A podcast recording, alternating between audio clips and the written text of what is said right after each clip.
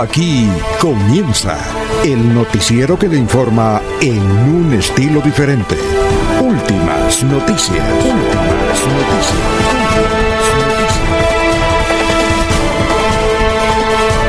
La información analizada por los expertos, sin sesgos, explicada con detalles, sin tanta carreta. Últimas noticias por Radio Melodía, también por Facebook y YouTube Radio Melodía. Director Alfonso Pineda Chaparro. Hola, buenos días a todos los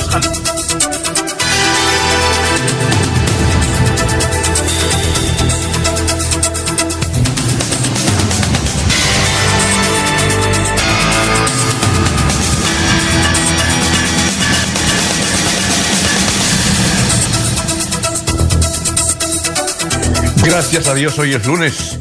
Hoy es lunes 31 de mayo del 2021. Nos abre el micrófono en este último día de mayo don Anulfo Otero Carreño para hablar por Radio Melodía, 1080m, melodíaenlínea.com. Estamos por Facebook Live, estamos por YouTube. Bien, hoy es 31 de mayo del 2021. Hoy es el Día Mundial de eh, sin tabaco. Hoy, Día Mundial sin Tabaco. Viene desde 1987, aprobado por las Naciones Unidas. Hoy, Día Mundial Sin Tabaco. Bien, en 1930 nació Clint Eastwood. Eh, vea, está cumpliendo 91 años y todavía lo, lo hemos visto por ahí que da declaraciones en Los Ángeles. 91 años y todavía erguido y habla bien y escucha bien, según las últimas entrevistas que ha dado don Clint Eastwood, 91 años.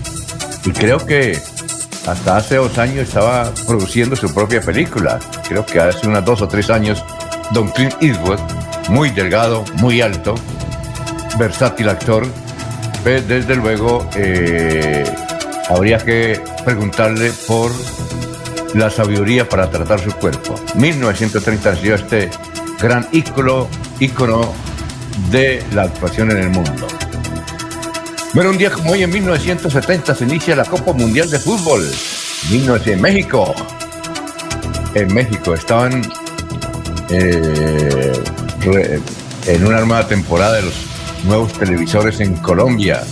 Muy pocas familias tenían televisor, pero esto del fútbol mundial hizo que hubiesen eh, grandes promociones. Recuerdo una de J. Grossman Ah, aquí en Bucaramanga, 1970.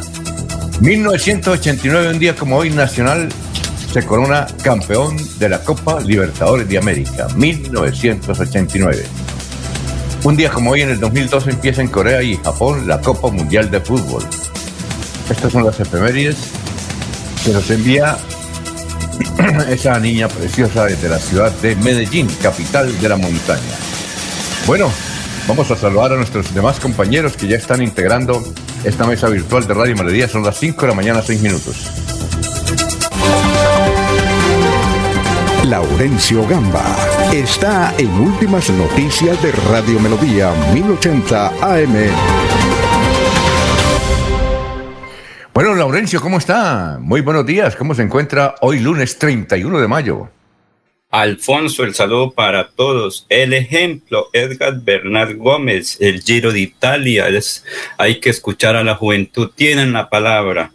Saludo cordial también para el doctor Julio Enrique, para Germán, para Jorge, para eh, todos. Pero un saludo muy especial para la señora Sara Prada Gómez, familia, la gran mamá de la radio, de las comunicaciones, de la inversión con ella y su familia, gracias que estamos al aire, con esa energía que nos da la señora Sara Prada Gómez. Felicitación como la gran mamá de la radio y también porque terminamos el mes de mayo y de la mamá, pero también otro saludo especial, Alfonso, para Arnulfo Otero Carreño, coordinación digital, internet y en la eh, virtualidad, porque como sabemos todos estamos en el teletrabajo pero también el trabajo en casa, la tecnología al servicio de nuestros oyentes, de quienes están en la red o en la aldea global de las telecomunicaciones.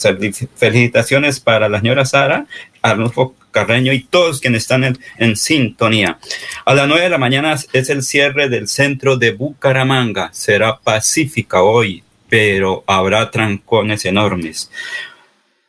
Últimos detalles para iniciar la reactivación económica a partir de mañana. El ministro de la Salud, Fernando Ruiz, estuvo en Bucaramanga coordinando todo. Con un plantón frente a la fiscalía en Bucaramanga, un grupo de jóvenes protestaron por los desaparecidos. Utilizaron carne, pero en estado de descomposición que tiene un significado. El campo también está afectado por el paro que termine para todos bien, dice un campesino de Bucaramanga. Ayer fueron las horas, las honras fúnebres del alcalde de Betulia por la paz. Marcha Blanca, Iván Leal. Precisamente Iván tiene esta información, la invitación para salir todos hoy tranquilos a caminar por la paz para que cese toda actividad de violencia. Estamos invitando a todas las familias que no se sientan identificadas con la violencia como mecanismo de argumentación para resolver nuestros conflictos, tomarnos la calle 36 en paz, desde el Parque García Rovira hasta donde llegue la vista, todas esas voces valen para decir que no es con la violencia, que no es bloqueando la vida como nosotros vamos a reactivar económicamente a Bucaramanga y como vamos a resolver nuestros problemas. Si hay una, una comunidad de jóvenes que están buscando la reivindicación de derechos, porque es al día de hoy al que nos tenemos que atener, a las 9 de la mañana es la cita, hay marcha y hay plantón. La marcha con medidas de bioseguridad inicia en la Puerta del Sol, en la carrera 27, hay una gran convocatoria, hay una gran organización para que inicie la marcha de una forma muy organizada, pues acá en la manifestación lo vamos a hacer respetando la distancia, con medidas de bioseguridad, utilizando tapabocas, ojalá cada quien llevando su alcohol, lleguen a la calle 36. Todas las personas que se sientan identificados con la causa de la no violencia llegan a la 36 de blanco con, pidiéndole tanto al gobierno nacional como a las personas que están liderando la protesta para que nos podamos escuchar Parque García Rovira hasta donde llegue la visa rechazando la violencia, rechazando los bloqueos. Siempre que sea por la paz, vamos a estar ahí trabajando. Siempre que sea por la inclusión, por los derechos, vamos a estar ahí dando una voz de aliento y apoyando. Muy bien, son las 5 de la mañana, 10 minutos. Vamos a saludar a las personas que ya están en el Facebook Live. Un saludo para Luis José Arevalo Durán. Buenos días, feliz semana, apreciados periodistas. Gerardo Gómez Porero, buenos días. Hoy, visitación de la bienaventurada Virgen María. Desde Alto Viento, los saludamos. Feliz inicio de semana. La marcha por la paz. ¿A qué hora será? Gracias. A las 9 de la mañana. Don Gerardo Gómez. Y vaya con camiseta blanca y concluyen y, quedan muy bien. Un saludo para don eh, Jairo Macías, para eh, don Ramiro Carvajal de Deportivos Carvajal, Aníbal Navas Delgado, dinámico gerente general de Radio Taxis Libres, que tiene el teléfono 634-2222.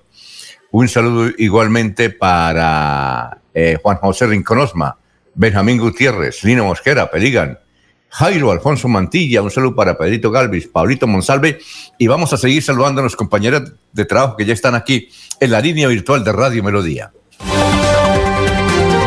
Julio Enrique Avellaneda está en Últimas Noticias de Radio Melodía 1080 AM. Muy bien, doctor Julio, ¿cómo se encuentra? Muy buenos días. Alfonso, muy buen día para usted, para todos los compañeros en la red y por supuesto para toda, toda la amable audiencia de la potente Radio Melodía. Muy bien, ¿qué más? ¿Cuál es el santo de hoy, doctor Julio Enrique? Alfonso, como lo expresaba el oyente hace unos segundos, hoy es el día en que la iglesia recuerda la visita de la Santísima Virgen a, eh, Santa Isabel, ¿no? La madre de Juan Bautista. Eh, específicamente se denomina la visitación de la Santísima Virgen María a Santa Isabel visita de compañía que hace la Virgen.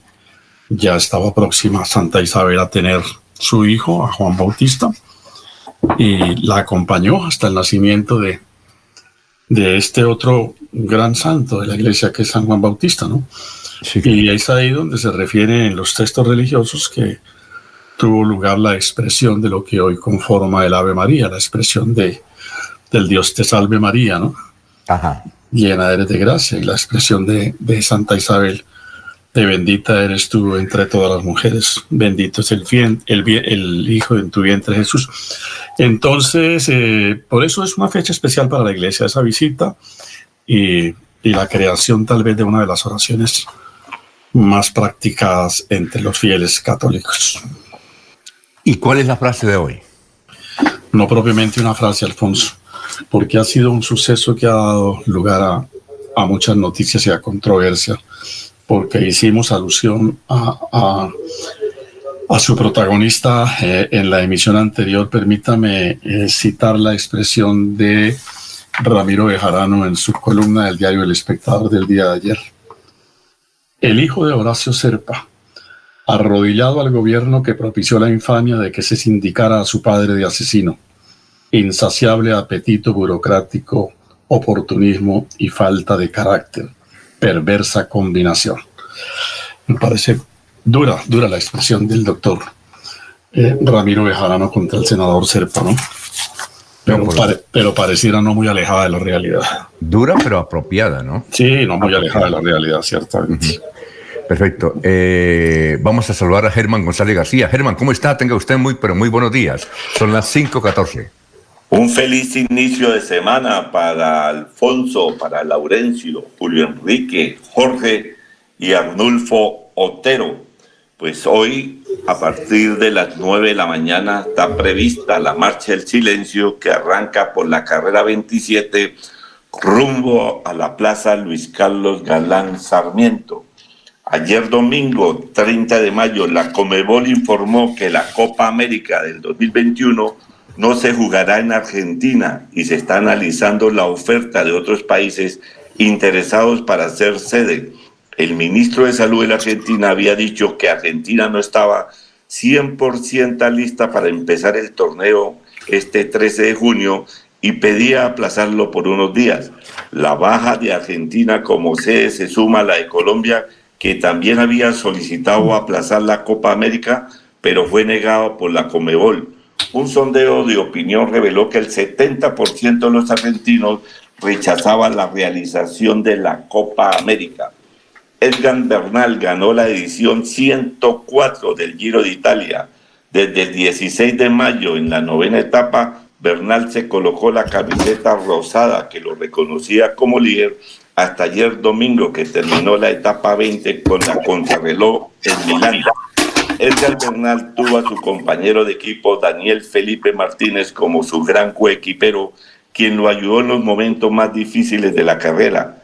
Bernal, de 24 años, en el año 2019 fue ganador del Tour de Francia. Bernal, fuera de la camiseta rosada, consiguió la camiseta blanca y como ganador del Giro, Giro Italia ganó 115.668 euros, que equivalen a 522 millones 996 mil pesos, premio que tiene que compartir con el, con el técnico y los compañeros de equipo. El otro colombiano, Daniel Martínez, del mismo equipo de Bernal, quedó quinto y se ganó 11.654 euros, o sea, 53 millones. Los 20 primeros puestos de la general son premiados con dinero y del puesto 10 al 20 se les da 2.863 pesos a cada uno. Esto equivale a 12 millones de pesos. El ganador de la etapa, de cada etapa del, Giro Italia, ganaba 11.010 euros, o sea, 49 millones el segundo en la etapa 5.500. Cada día que Bernal llevó la camiseta rosada se ganó 2.000 euros, o sea, 20.000 euros ganó eh, por portar la camiseta. En el año 2014, el ganador del Giro de Italia fue Nairo Quintana Alfonso. Muy bien, son las 5.17. Saludamos a don Jorge Arturo Becerra, que está en, eh, en Estados Unidos. Joy Froilán eh, Rodríguez nos escucha desde la ciudad de Barranquilla. Bernardo Gómez nos escucha desde el municipio de Betulia. Aquí tenemos más, más saludos. Bueno, vamos a saludar a nuestro siguiente compañero aquí en la mesa virtual de Radio Melodía. Son las 5.17. Jorge Caicedo está en Últimas Noticias de Radio Melodía 1080 AM. Hola Jorge, ¿cómo se encuentra? Tenga usted muy, muy buenos días.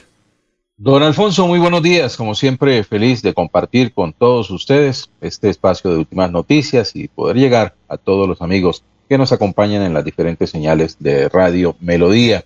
Como usted lo dijo, hoy es 31 de mayo, es el centésimo quincuagésimo primer día del año, el 151, y ya quedan 214 días de este año 2021.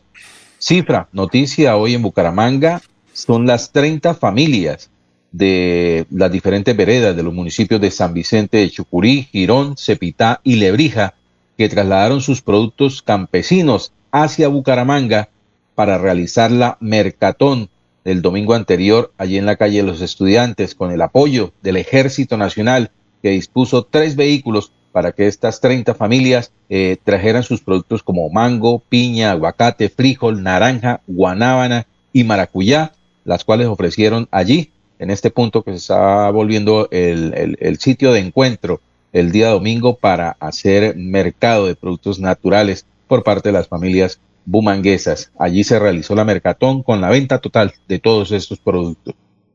Muy bien, gracias Jorge. Vamos a hacer un balance de las noticias eh, en la presente emisión, pero antes Jorge yo le voy a pedir el favor, es que en el periódico El Tiempo, yo siempre me, me complico para cuando le piden a uno claves y todo eso en los periódicos. Eh, yo quisiera tener todas las suscripciones, pero cuando las tengo eso me complico para entrar y no soy capaz de entrar a las... Eh, porque le piden a uno clave, ¿no? Que cambió esto y, ahí me enredo. Es sobre, el, tiempo le ha seguido eh, la historia a Alejandra Scarat. Alejandra Scarat este fin de semana apareció en Miami, entonces el tiempo, su unidad investigativa, eh, ha dado datos nuevos sobre por qué, qué hace Alejandra Ascarat en Miami luego del narcovuelo. Me gustaría conocer esa historia, pero más adelante, a ver si no, me ayuda don, don Jorge. Mientras tanto, vamos al balance de las noticias en el día de hoy. Como ya lo han dicho ustedes, la marcha del silencio empieza a las 9 de la mañana en Colombia. Ayer fue en otras ciudades y le fue muy bien. Eh, Germán Marín, de la Secretaría de Salud de Santander, dice que logró el departamento el récord en vacunación. 21.839 eh, vacunas el sábado. Eh, se presentó otro hecho de acción de la ciudadanía por quemar una moto en la carrera 27 con calle 48 que llevaba a dos delincuentes robando. Eh, tenemos al director general de la policía, el general Vargas Santanderiano, hablando sobre las personas que murieron allí en el sur de Bolívar, eh, de un helicóptero que había salido de la ciudad de Barranca Bermeja y se, accidentó aparentemente por fallas mecánicas y él hace un balance de lo que ocurrió en esa tragedia. El alcalde Juan Carlos Cárdenas eh, confirma y revela y asegura que Bucaramanga jamás en su administración será militarizada.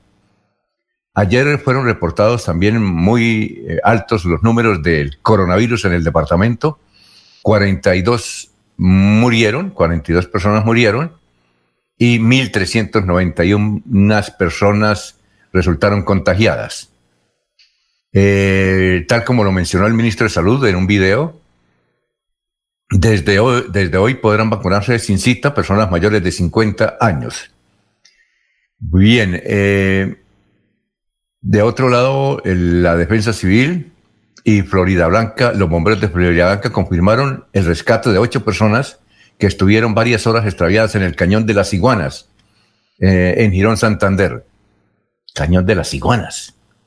¿Dónde queda el Cañón de las Iguanas, don Laurencio? Cañón de las Iguanas. Alfonso, pues ya ahorita le digo exactamente. me parece que es como en límites hacia. Con Zapatoca. Es hacia el río, hacia, como cerca, más bien ahorita la eh, hidrosogamoso, en la zona de influencias, abajo, un poquito distante. Y allá hay muchos caminos antiguos, sobre todo. Transportadores reportan que está bloqueada. Eh, también, eh, y el transportador Julián Eh, Martínez Olarte nos llamó esta madrugada. Dice que está bloqueada la carretera en el sitio Pailitas, que nos puede hacer un informe. Lo vamos a contactar más adelante para que nos haga un informe desde allá sobre mm, el lugar donde está bloqueada en este momento la carretera Bucaramanga-Santa Marta, en el sitio Pailitas. Bien, Vanguardia Liberal eh, publica una información del famoso pediatra bumangués Jaime Porero, que dice que el 90% de la consulta sobre problemas de los niños es por asuntos emocionales derivados del coronavirus.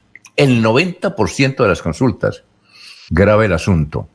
A nivel nacional, la noticia más importante es que el Comité de Paro y el gobierno eh, sacaron sendos comunicados. No, no, no logran eh, todavía un acuerdo en la agenda. ¿En, qué, ¿En qué van a negociar? Negociar. Comité de Paro y el gobierno. Bogotá hubo anoche disturbios. Anoche hubo disturbios en ciertos sectores de la capital colombiana.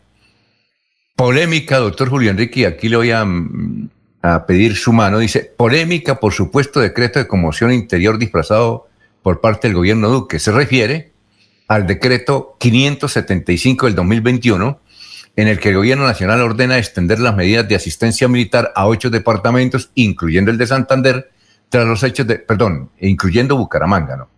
Ahí incluyó no al departamento, sino a Bucaramanga en este decreto, en el 575.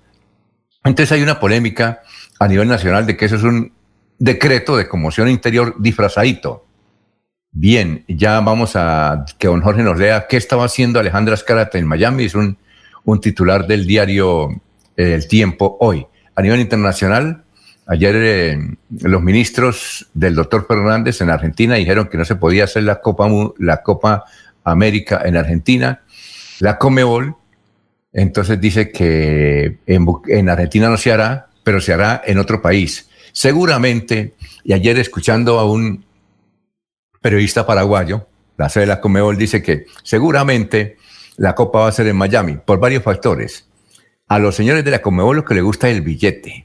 Les gusta el billete. Y la familia Domínguez, que es la que domina ahora la Comebol, les gusta, les gusta el billete. Entonces, ya la alcaldía de Miami y 13 multinacionales, escuche bien, 13 multinacionales que tienen intereses en América Latina, han dicho que por, le han dicho a la Comedor por plata no se preocupe. Es más, aquí le llenamos los estadios. Aquí le llenamos los estadios cuando vayan a jugar la Copa América, así que no se, por billete no se preocupen. Seguramente entonces, como decía el periodista, que se me, no, no alcancé a, a escribir el nombre, el periodista eh, de Asunción, eh, la Comebol va a ser por Miami, y allá hacen porque eh, en fin de cuentas, hay mucha colonia americana y la copa se llama Copa América, porque muchos decían que eso era quitarle más o menos la filosofía de que eso es, era con más que todo aquí en el cono, cono sur, que era Suramérica, no, es Copa América. Y eh, más que todo, prima es el dinero, dice el periodista paraguayo. Yo creo que estamos de acuerdo en eso y los compañeros aquí del panel también. Son las 5 de la mañana, 26 minutos. Bien, eh, oiga, don Laurencio, don Laurencio, es que usted, dice Señor. que mm, ya fue sepultado ayer eh, Ángel Miro Gómez, no, Ángel Miro, eh, ¿Ángel Miro qué? Melo Mero, alcalde del municipio de Betulia. Don Nelson Zipagauta, quien estamos saludando, saludo a Nelson Zipagauta, director de Noticias RN, un gran noticiero. Él, publicó unas fotos sepultando en un ataúd al. En un cofre. Cofre. Eh, no, eh, estaba el, ataúd común y corriente, yo tengo las fotos. Entonces la pregunta, supone uno que a él no lo, no lo cremaron. Con esas imágenes supone uno que no lo cremaron. ¿A él lo cremaron a pesar de que murió de coronavirus? No, no, no. Es que para eso hay dos procesos. Lo que muchas personas eh, pueden eh, pedir que sean cremados o lo otro es que les entreguen el cuerpo. En el caso del alcalde, él había pedido que fuera llevado a su municipio, que si moría, que lo llevaran a su municipio. En ese eh, digamos, en esa petición, en ese deseo, pues claro, yo creo que lo, lo prepara, preparan el cadáver con todas las medidas de bioseguridad y por eso le digo, el cofre es sellado, ¿sí? nadie lo puede abrir. Y se lo entregan a la familia, dos o tres personas eh, familiares, lo llevan en una, eh, ¿cómo se llama esto? Una carroza fúnebre especial y se cumple en pocas horas el funeral, como ocurrió ahí en Betulia. Pero es que el cofre es sellado, nadie lo puede abrir por, por medidas de bioseguridad. Creo que podría ser, entre comillas, embalsamado el cadáver y llevado para evitar que se propague la enfermedad. Pero usted no sabe, usted no sabe si lo cremaron. No, no, ahí no lo cremaron. No, porque entonces las cenizas serían entregadas dos o tres días después fue el cadáver, pero digamos, no, no sé exactamente, pero por decir de alguna manera embalsamado, como ocurría en el antiguo Egipto, en las otras culturas, embalsamar el cadáver y se hace todo el proceso. Eso es lo que entendí, lo que me dice un amigo desde Betulia, porque yo estaba pensando igual que usted, dije, ¿cómo es posible que se cumpla este funeral? Los protocolos han cambiado un poco, pero en este caso el cadáver del alcalde, digamos, fue embalsamado, preparado y con todas las medidas de bioseguridad fue transportado y allí ninguno pudo eh, abrir el cofre del alcalde. Por eso le digo que es cofre. Es, es un, eh, digamos, la tradición de ataúd, pero se llama cofre porque nadie lo abre, señor. sobre eso, sobre el alcalde de Betulia, les tengo este dato. Desde hace ya varios días, inclusive el año pasado, la gente nos escribía acá que el alcalde, y yo pensaba además hacer una entrevista al alcalde en directo, eh, que mandaban las fotografías de él con el tapabocas, pero la crítica a él de la ciudadanía era porque no se colocaba el tapabocas completo. Es decir, él se colocaba el tapabocas, pero únicamente de la boca y dejaba eh, descubierta la nariz. Entonces lo criticaban, decía, señor alcalde, usted de la gente generalmente que, los que se oponían. Eh, y entonces eh, parece que, y esto es una, una enseñanza, que el alcalde se contagió precisamente por mm, el hecho de no colocarse bien el tapabocas. Vea lo importante que es el tapabocas. Oye, y, lo cogió rápido, ¿no? Lo llevaron a la clínica y fue, estuvo como tres días en, en la UCI, ¿no?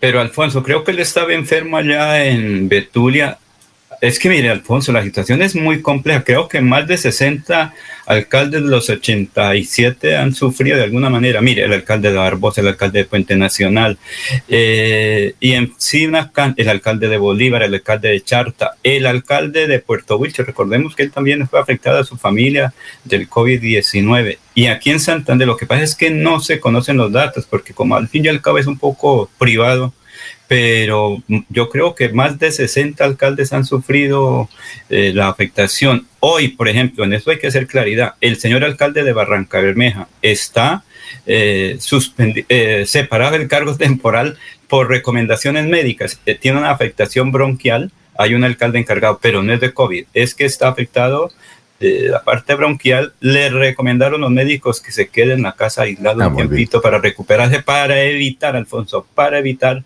esa situación del COVID. Eso es el, caso. Pero los demás alcaldes, la mayoría, Alfonso, han estado asintomáticos, bueno, como se le llame, por la, digamos, relación con la comunidad, porque a veces eh, se descuidan lo que de pronto pudo ocurrirle a ese señor alcalde que en paz descanse de Betulia, se descuidó un poquito y no utilizó adecuadamente el tapabocas, era de la quijada hacia abajo.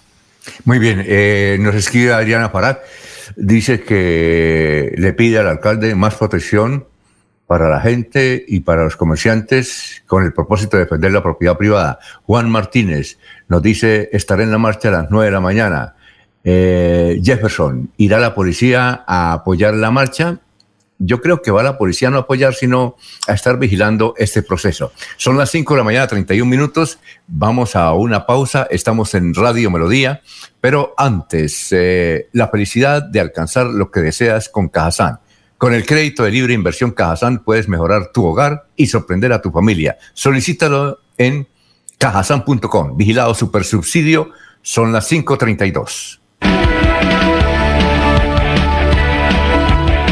Melodía es la radio que lo tiene todo. Noticias. Deportes. Música Variedades.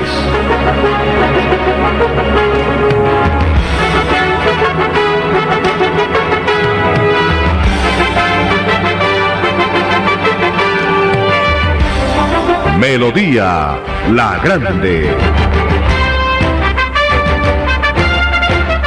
Fuimos la primera ciudad del país en reabrir diferentes sectores económicos en aras de comenzar con la recuperación de empleos y puestos de trabajo. Bucaramanga es líder nacional en reactivación económica. Así logramos, entre otras cosas, reducir el desempleo en jóvenes menores de 28 años, un indicador positivo que evidencia la recuperación para una de las poblaciones más afectadas por la pandemia. Buenas decisiones, buenos resultados. Alcaldía de Bucaramanga. Gobernar es hacer.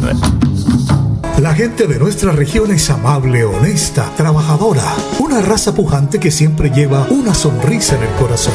Por ellos estamos comprometidos en cuidar el medio ambiente, en innovar, en renovar con tecnología, transmitiendo confianza en el manejo integral de residuos. Desde el corazón de Colombia, Veolia, renovando el mundo. Fui deportista de alto rendimiento y una lesión de columna me sacó de competencia. Los dolores en mi columna vertebral eran insoportables, pero la IPS Cines me ha devuelto la salud. Si sufre de la columna vertebral, la medicina biológica es la alternativa. IPS Cines en Bucaramanga. Citas 643-6868, 643-6868. Vigilados para salud. Recibiste una llamada del Banco Agrario y te pidieron digitar tu cédula, usuario, clave. Cuidado, es un fraude. El Banco Agrario nunca te pedirá esta información. Si te llega a pasar, repórtalo a través de la línea nacional Contacto Banco Agrario 018 91 5000. Banco Agrario de Colombia. Vigilado Superintendencia Financiera de Colombia. Se va la noche y llega últimas noticias. Todos los días, desde las 5 de la mañana, empezar el día bien informado y con entusiasmo.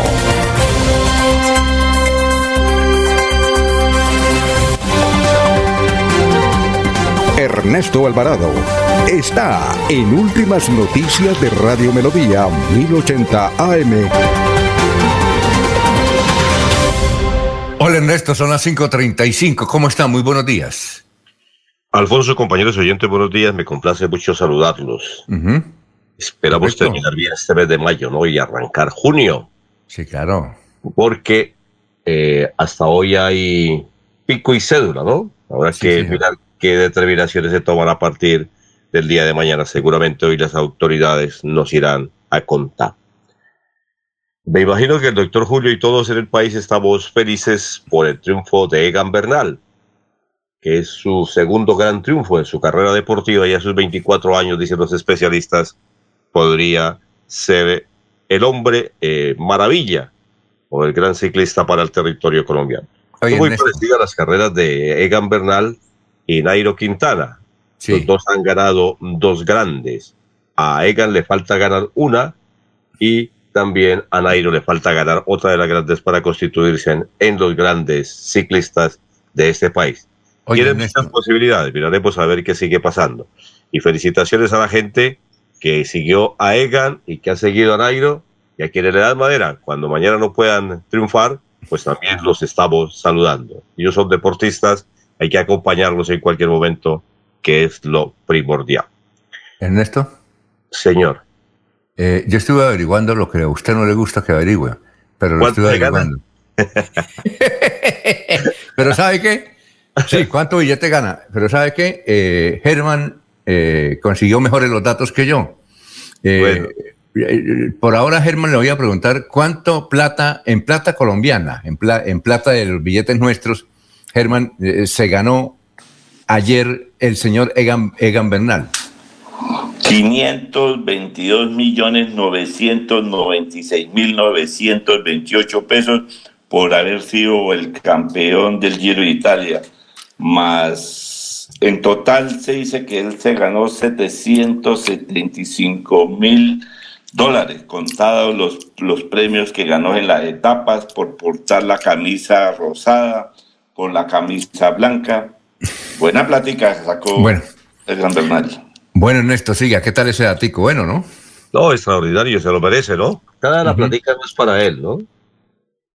Hay que hacer claridad. Eh, normalmente el campeón de estas carreras grandes eh, da un obsequio para el equipo y sus acompañantes. Pero Ernesto, no, no está firmado es el contrato que deben llevar una bolsa común y se reparte entre todos, lo mismo que para el gran Gregario Martínez, que al fin y al cabo, eso sí, en eso hay que tener ejemplo, que la juventud tome en ese ejemplo que, que ayuda. Sí. No, el contrato como tal no hay, eh, Laurencio, compañeros y oyentes. El campeón eh, recibe la platica, pero eso es una es que él solo no podría ganar la carrera. Eh, entonces él le da algunos incentivos a los corredores. contaba ayer Santiago Botero que en una de sus múltiples experiencias que en un tour, en un giro que estuvo participando, el campeón le regaló a todos en esa época un computador que era lo más sonado, que era lo in, y, otros detalles que se hacen con los corredores, pero realmente eh, un acuerdo como tal no hay.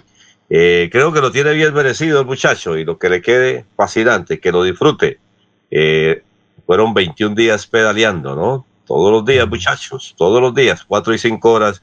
Y ahí ustedes vieron que en algunas de las etapas tuvo inconvenientes. Felicitaciones para los ciclistas y para los que siguen el ciclismo. Bueno, hoy en Florida Blanca, atención profesores, porque se van a poder vacunar. Dicen las autoridades que está lista la preparación para que los profesores, los docentes vayan y empiecen la vacunación respectiva. Vacunación que se va a cumplir en todos y cada uno de los establecimientos que hay en la segunda ciudad del departamento de Santander. Mucha atención cómo quedó distribuido eh, para el día de hoy, 21 de mayo, Colegio José Elías Puyana, eh, docentes de los colegios, Gabriela Mistral e Instituto Comunitario Minca. El primero de junio, en el Colegio Vicente Azuero, para los docentes de los colegios Rafael Pombo, El Carmen y Gustavo Duarte. El 2 de julio, en el Instituto Gabriela Mistral para los docentes del Colegio San Bernardo, Colegio San Isidro Caballero y Colegio Metropolitano del Sur. Y el 3 de junio, eh, para atender los docentes de la institución del Colegio Ecológico de Florida Blanca. Además de la jornada de vacunación que tiene la alcaldía de Florida Blanca en sus dos puntos sobre ruedas, Universidad de Santo Tomás y Macro, que será de 8 de la mañana a 1 de la tarde, y en la sede de la UI Florida Blanca de 8 de la mañana a 4 de la tarde. Les recordamos que en el departamento de Santander, Santander ayer hubo 42 fallecidos por el COVID. Muy bien. Eh, 5.40 minutos, doctor Julio. ¿Está el doctor Julio ahí? Eh, sí, Alfonso, lo oigo. Oiga, es que como usted estaba enterado de los romances, yo creo que la otra vez nos dio parte del, romance que tuvo Ega Bernal con su novia. Es que ayer tremendo beso que dio, que mm, recibió la novia de Ega Bernal. ¿De, de Bernal o de de Egan. No, no, pero el doctor Julio sabe de Bernardo o de Nairo. No, sé, él nos contó una historia de amor. Es que eh, yo estoy confundido. Egan Bernal tenía una novia cuando ganó el Tour y ahora tiene otra novia cuando ganó el Giro. Sí, Alfonso, esa es la historia, ¿no? Por eso la comentábamos como, como en forma un tanto novelesca, ¿no? el, el, año 2019, cuando ganó el Tour, eh, tenía de pareja a una dama determinada, ¿no? Y ahora en, el Giro eh, hace presencia con otra novia, ¿no? Con otra novia. No sabe uno si es que tiene novia en Francia y novia en Italia, pero. Eh, así se, se, le ve muy entusiasmado con su nueva pareja. Y creo, Ernesto, que los premios eh, que le son dados al ganador sí en buena parte son compartidos con el equipo. El único premio que no comparte es el beso que le dio su novia en el día de hoy.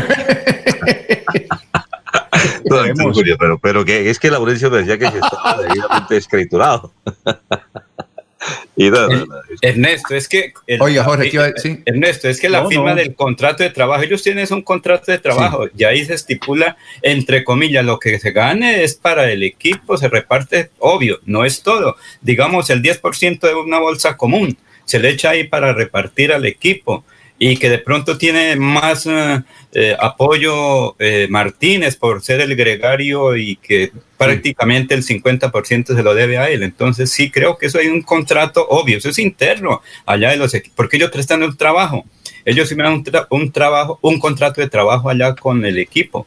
Eso ya en Europa cambia todo, eso es otra situación, no por aquí de yerbando café o en esas actividades, no, Alfonso, es todo bien arreglado.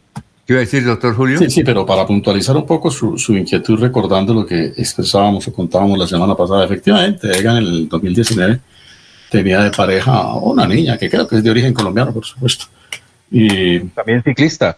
Parece que ese romance se rompió y ahora él se le ve muy entusiasmado con, con, otra, con otra bella dama, ¿no? Entonces, eh, pero la primera novia, a eso es a lo que venía el, el relato que hicimos la vez pasada, hoy en día es novia de otro ciclista.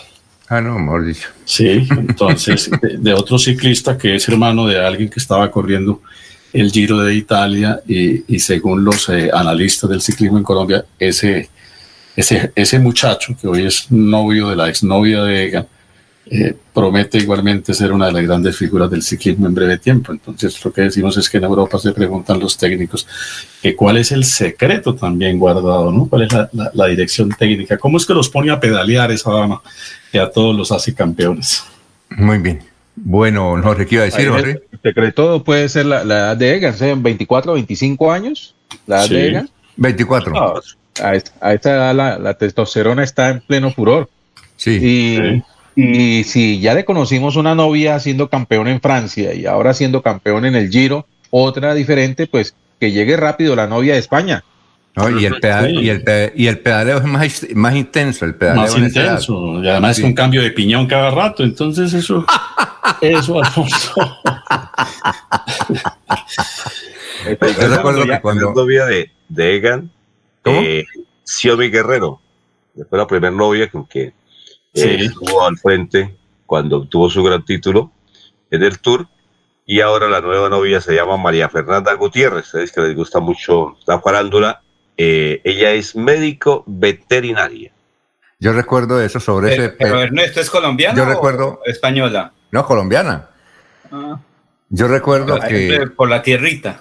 Yo recuerdo sobre eso de pedaleo que cuando vino Cochise, como en 1995 o 96 a, a Bucaramanga vendiendo unas enciclopedias. Él hizo una rueda de prensa, pero yo no pude asistir, entonces yo le dije, venga Caracol, y entonces fue a mediodía Caracol y lo entrevisté en el noticiero.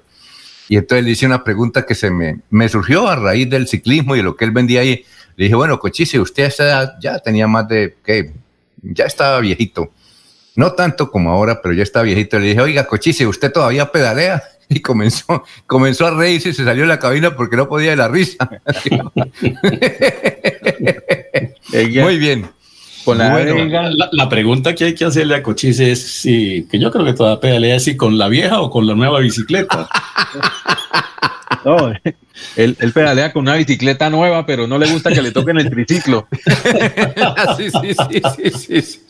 Bueno, Vamos a una pausa y regresamos con el historiador que ya está presente para la noticia de hace 25 y hace 50 años en el departamento de Santander. Estamos en Radio Melodía, son las 5.46. Fuimos la primera ciudad del país en reabrir los centros comerciales para reactivar el comercio y comenzar con la recuperación de puestos de trabajo a través de la generación de más empleos. Bucaramanga es líder nacional en reactivación económica. Así logramos mejores niveles de recuperación para seguir construyendo una ciudad de oportunidades para todos. Buenas decisiones, buenos resultados. Alcaldía de Bucaramanga. Gobernar es hacer. Cuando pagas tus impuestos en Financiera como Ultrasan, ganas por partida doble. ¿Doble? ¡Claro! Estás al día con tus impuestos y tienes la posibilidad de ganarte uno de los grandes premios que tenemos para ti. Participar es muy fácil. Ven ya a Financiera como Ultrasan y paga tus impuestos. Tú puedes ser el próximo ganador. Queremos que disfrutes de un servicio de energía confiable y de calidad. Por eso trabajamos en el mantenimiento de la infraestructura eléctrica, para que estés informado oportunamente de las fechas y horarios de las suspensiones del servicio de energía. Síguenos en nuestras redes sociales arroba esa grupo EPN o consulta toda la información en www.esa.com.co. ESA Grupo EPN, Vigilado Superservicios. En el Banco Agrario te ayudamos a evitar ser víctima del fraude. Nunca te solicitaremos tu información financiera por teléfono, correo electrónico o mensaje de texto. Y te recomendamos cambiar tus contraseñas periódicamente y no compartirlas con nadie. Cualquier incidente, repórtalo a través de la línea nacional Contacto Banco Agrario 018 91 5000. Banco Agrario de Colombia. Vigilado Superintendencia Financiera de Colombia. Se va la noche y llega últimas noticias. Todos los días, desde las 5 de la mañana, empezar el día bien informado y con entusiasmo.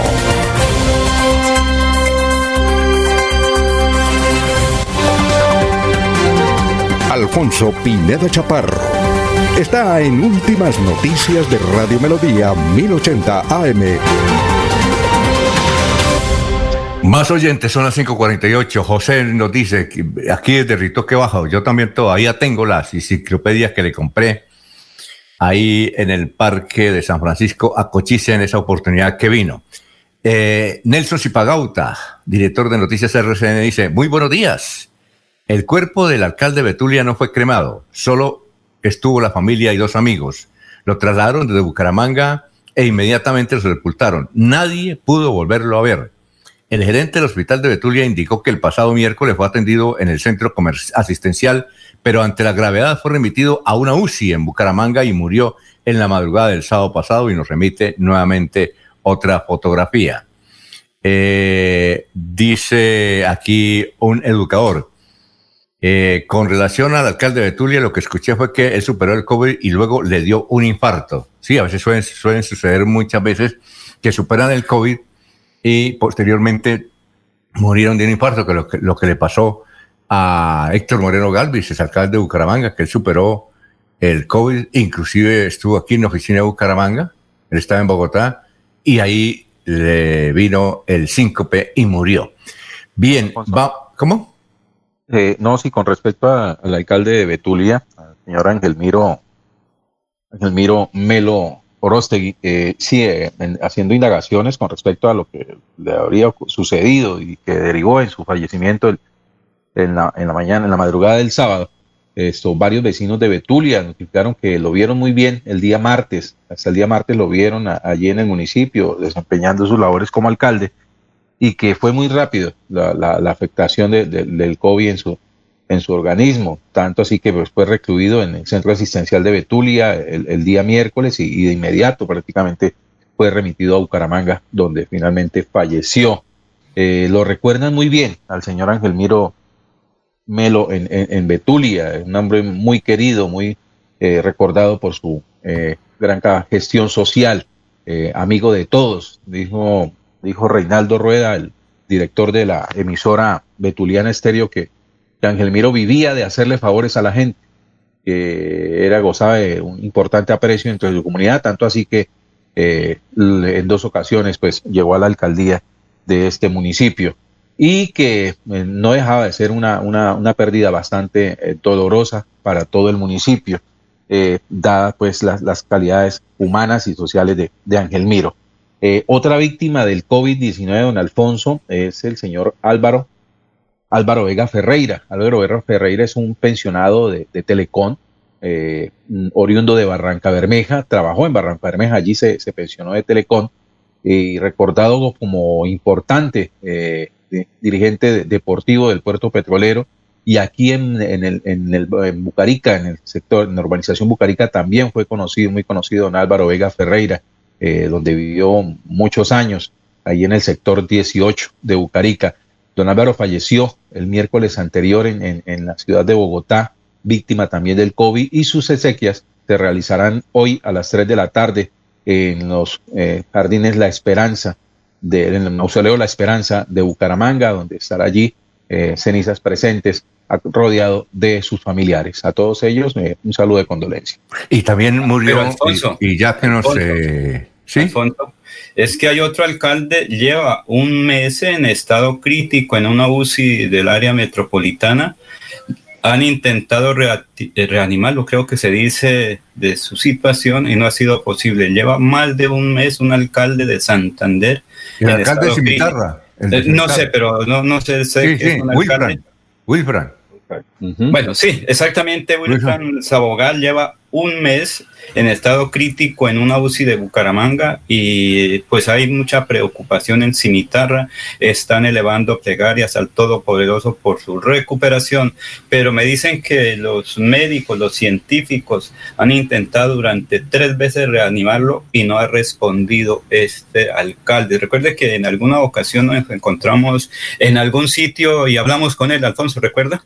Sí, sí, eh, eh, el problema de Wilfran, que además es muy joven, debe tener como unos 50 años más o menos, el problema de Wilfran es el problema, son problemas cardíacos, son problemas cardíacos, pero desde luego en, ese, en esos tratamientos pues adquirió el, COVID. Son las 5.53. También murió doctor Julio Enrique, no sé si usted alcanzó a conocerla, o Germán alcanzó a conocerla, la esposa de Carlos Ardila, doña María Eugenia Gaviria. Ella falleció eh, no por COVID, pero yo creo que por la edad, ella tenía como unos 90 años de edad, doña María Eugenia Gaviria. ¿Usted, Julio o Germán, la lograron, la lograron conocer? No, Alfonso, eh, imagino que se refiere al doctor Carlos Ardila Lula. Sí, es, claro, esposa de Carlos Ardila Lula. No, no, no, no tuve la, suerte, el gusto de conocer a la, a la dama.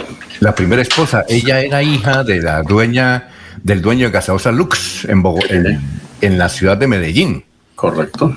Pues en una planta de Postoluz en Bogotá conocí yo a María Eugenia Gaviria en una ocasión, en una reunión en que estuve. Sí. Él se había casado, se separó, luego se fue a vivir con la Iragorri, y luego y ahora volvió en su enfermedad a reconciliarse con doña María Eugenia Gaviria, que en paz descanse.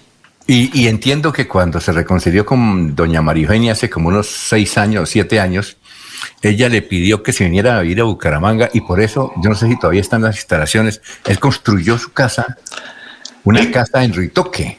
Él construyó una casa, no, una mansión, una ciudadela en Ritoque. Eso inclusive él no la alcanzó a disfrutar porque me decían que sus hijos le habían dicho que mejor se fuera a vivir hacia la ciudad de Cali porque en Bucaramanga los bumangueses eran muy perigüeños y cada rato que lo veían le pedían plata para proyectos.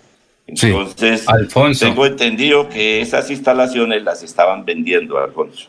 Pero no, Alfonso, creo que la sola casa para los escoltas de 20, eso era una fortaleza. Creo que él llegaba en privado, pues nadie se enteraba, obviamente. No, pero es que no alcanzó a vivir ahí. Eh, creo que él venía de cuando en vez, obvio, muy privado, pero lo que me decían... Me decían algunos vecinos, estuvo este fin de semana. No, nunca alcanzó a vivir ahí. No, él, no alcanzó porque es que no alcanzaron a terminarla. Exactamente. Sí, eh, pero entonces doña María Eugenia, eh, pues eh, tenían también sus, sus, problemas de salud, pero yo creo que ella no murió por, por COVID, ¿ya? Por COVID. en todo caso, el hijo, los hijos de Carlos Ardila Lule uno de ellos es el embajador de Colombia en Inglaterra. Bueno, vamos a las 5.55 a saludar a Carlos Augusto González, nuestro joven historiador. Buenos días, Carlos. Carlos. Bueno, eh, mientras viene Carlos, vamos con noticias. Ernesto, son las 5.56. Eh, el día de hoy habrá marchas en la capital del departamento de Santander y por ende se presentarán inconvenientes para la movilización. En la mañana el cese será, o el paro será, o la manifestación se va a realizar sobre eh, la carrera 27 y la calle 36 para llegar al centro de la localidad y por la tarde se marchará por parte de los comerciantes que rechazan los cambios tributarios adoptados por la alcaldía de la capital del departamento de Santander.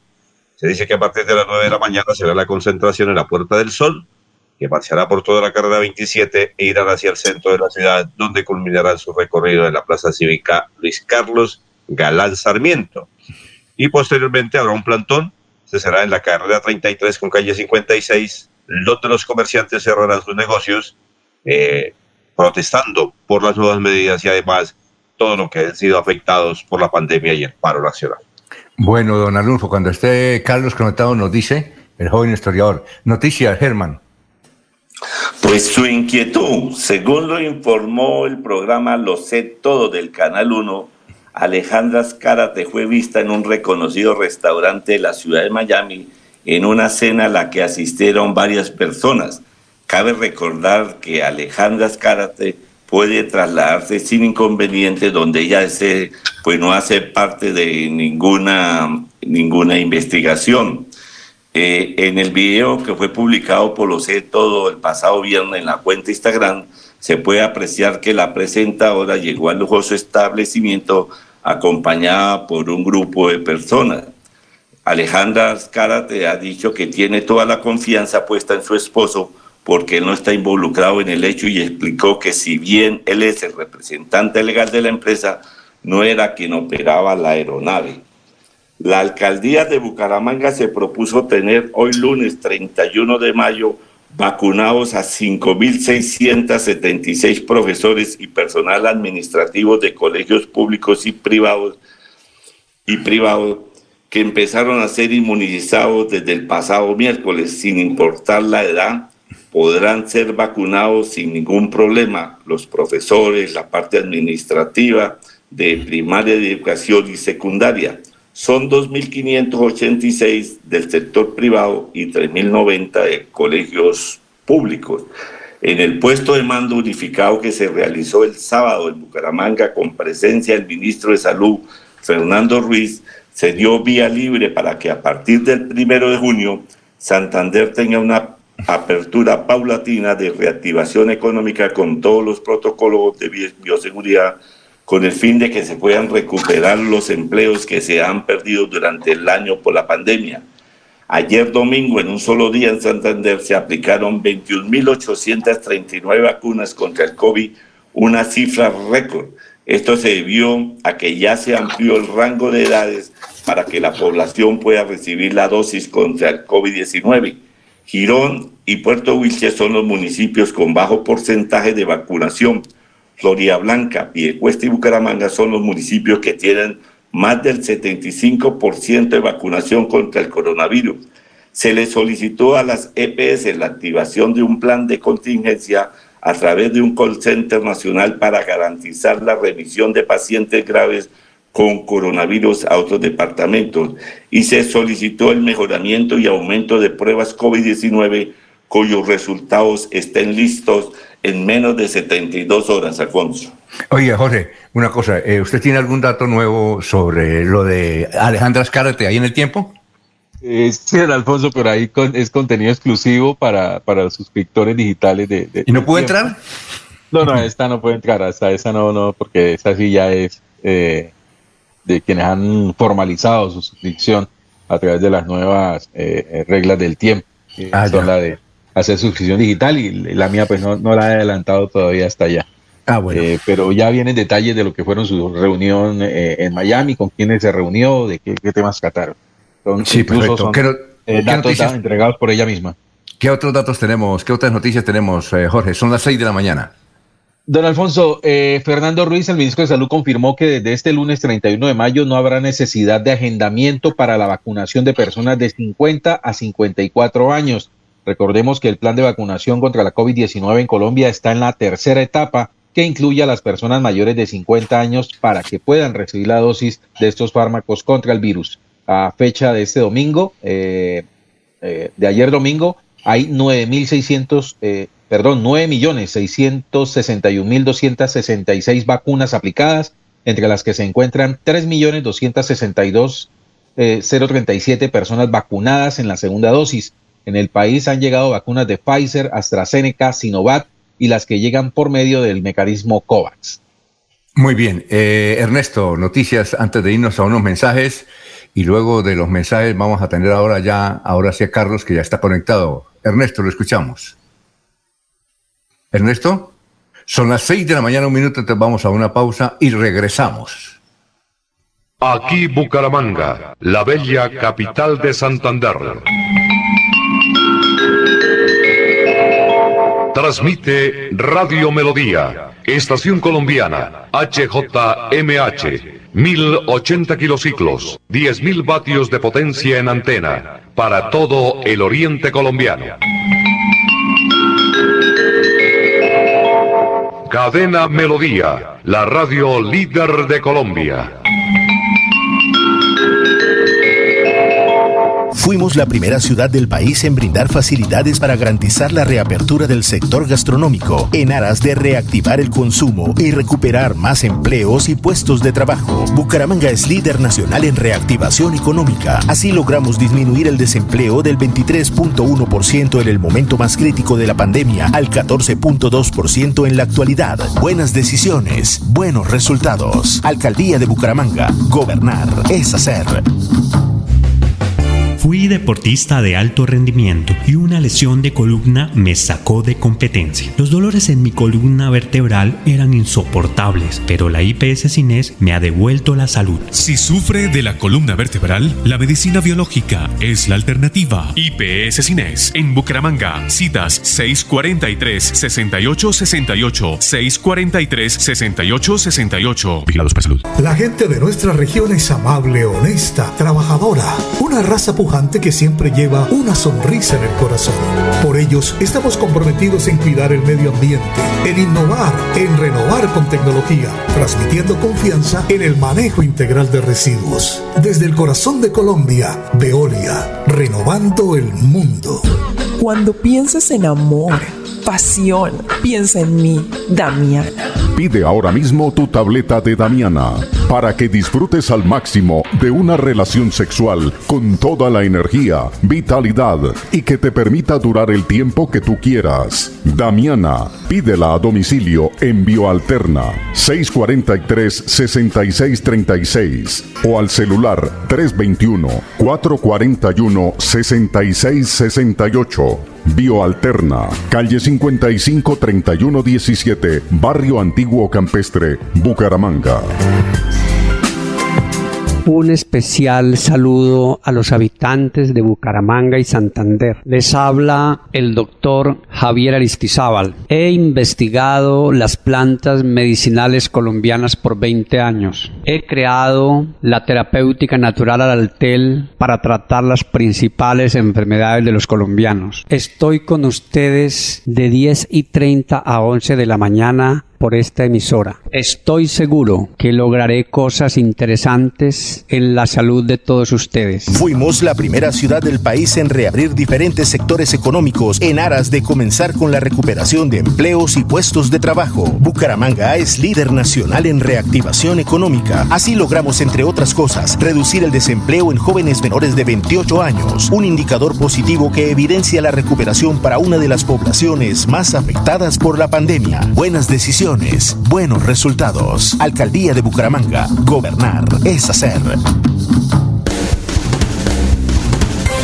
Se va la noche y llega últimas noticias. Todos los días, desde las 5 de la mañana, empezar el día bien informado y con entusiasmo.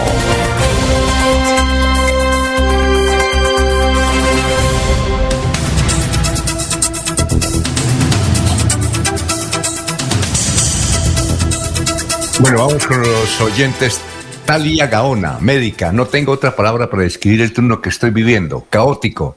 Es, es aterrador ver a la gente morir en tu cara, sin oxígeno, sin camas.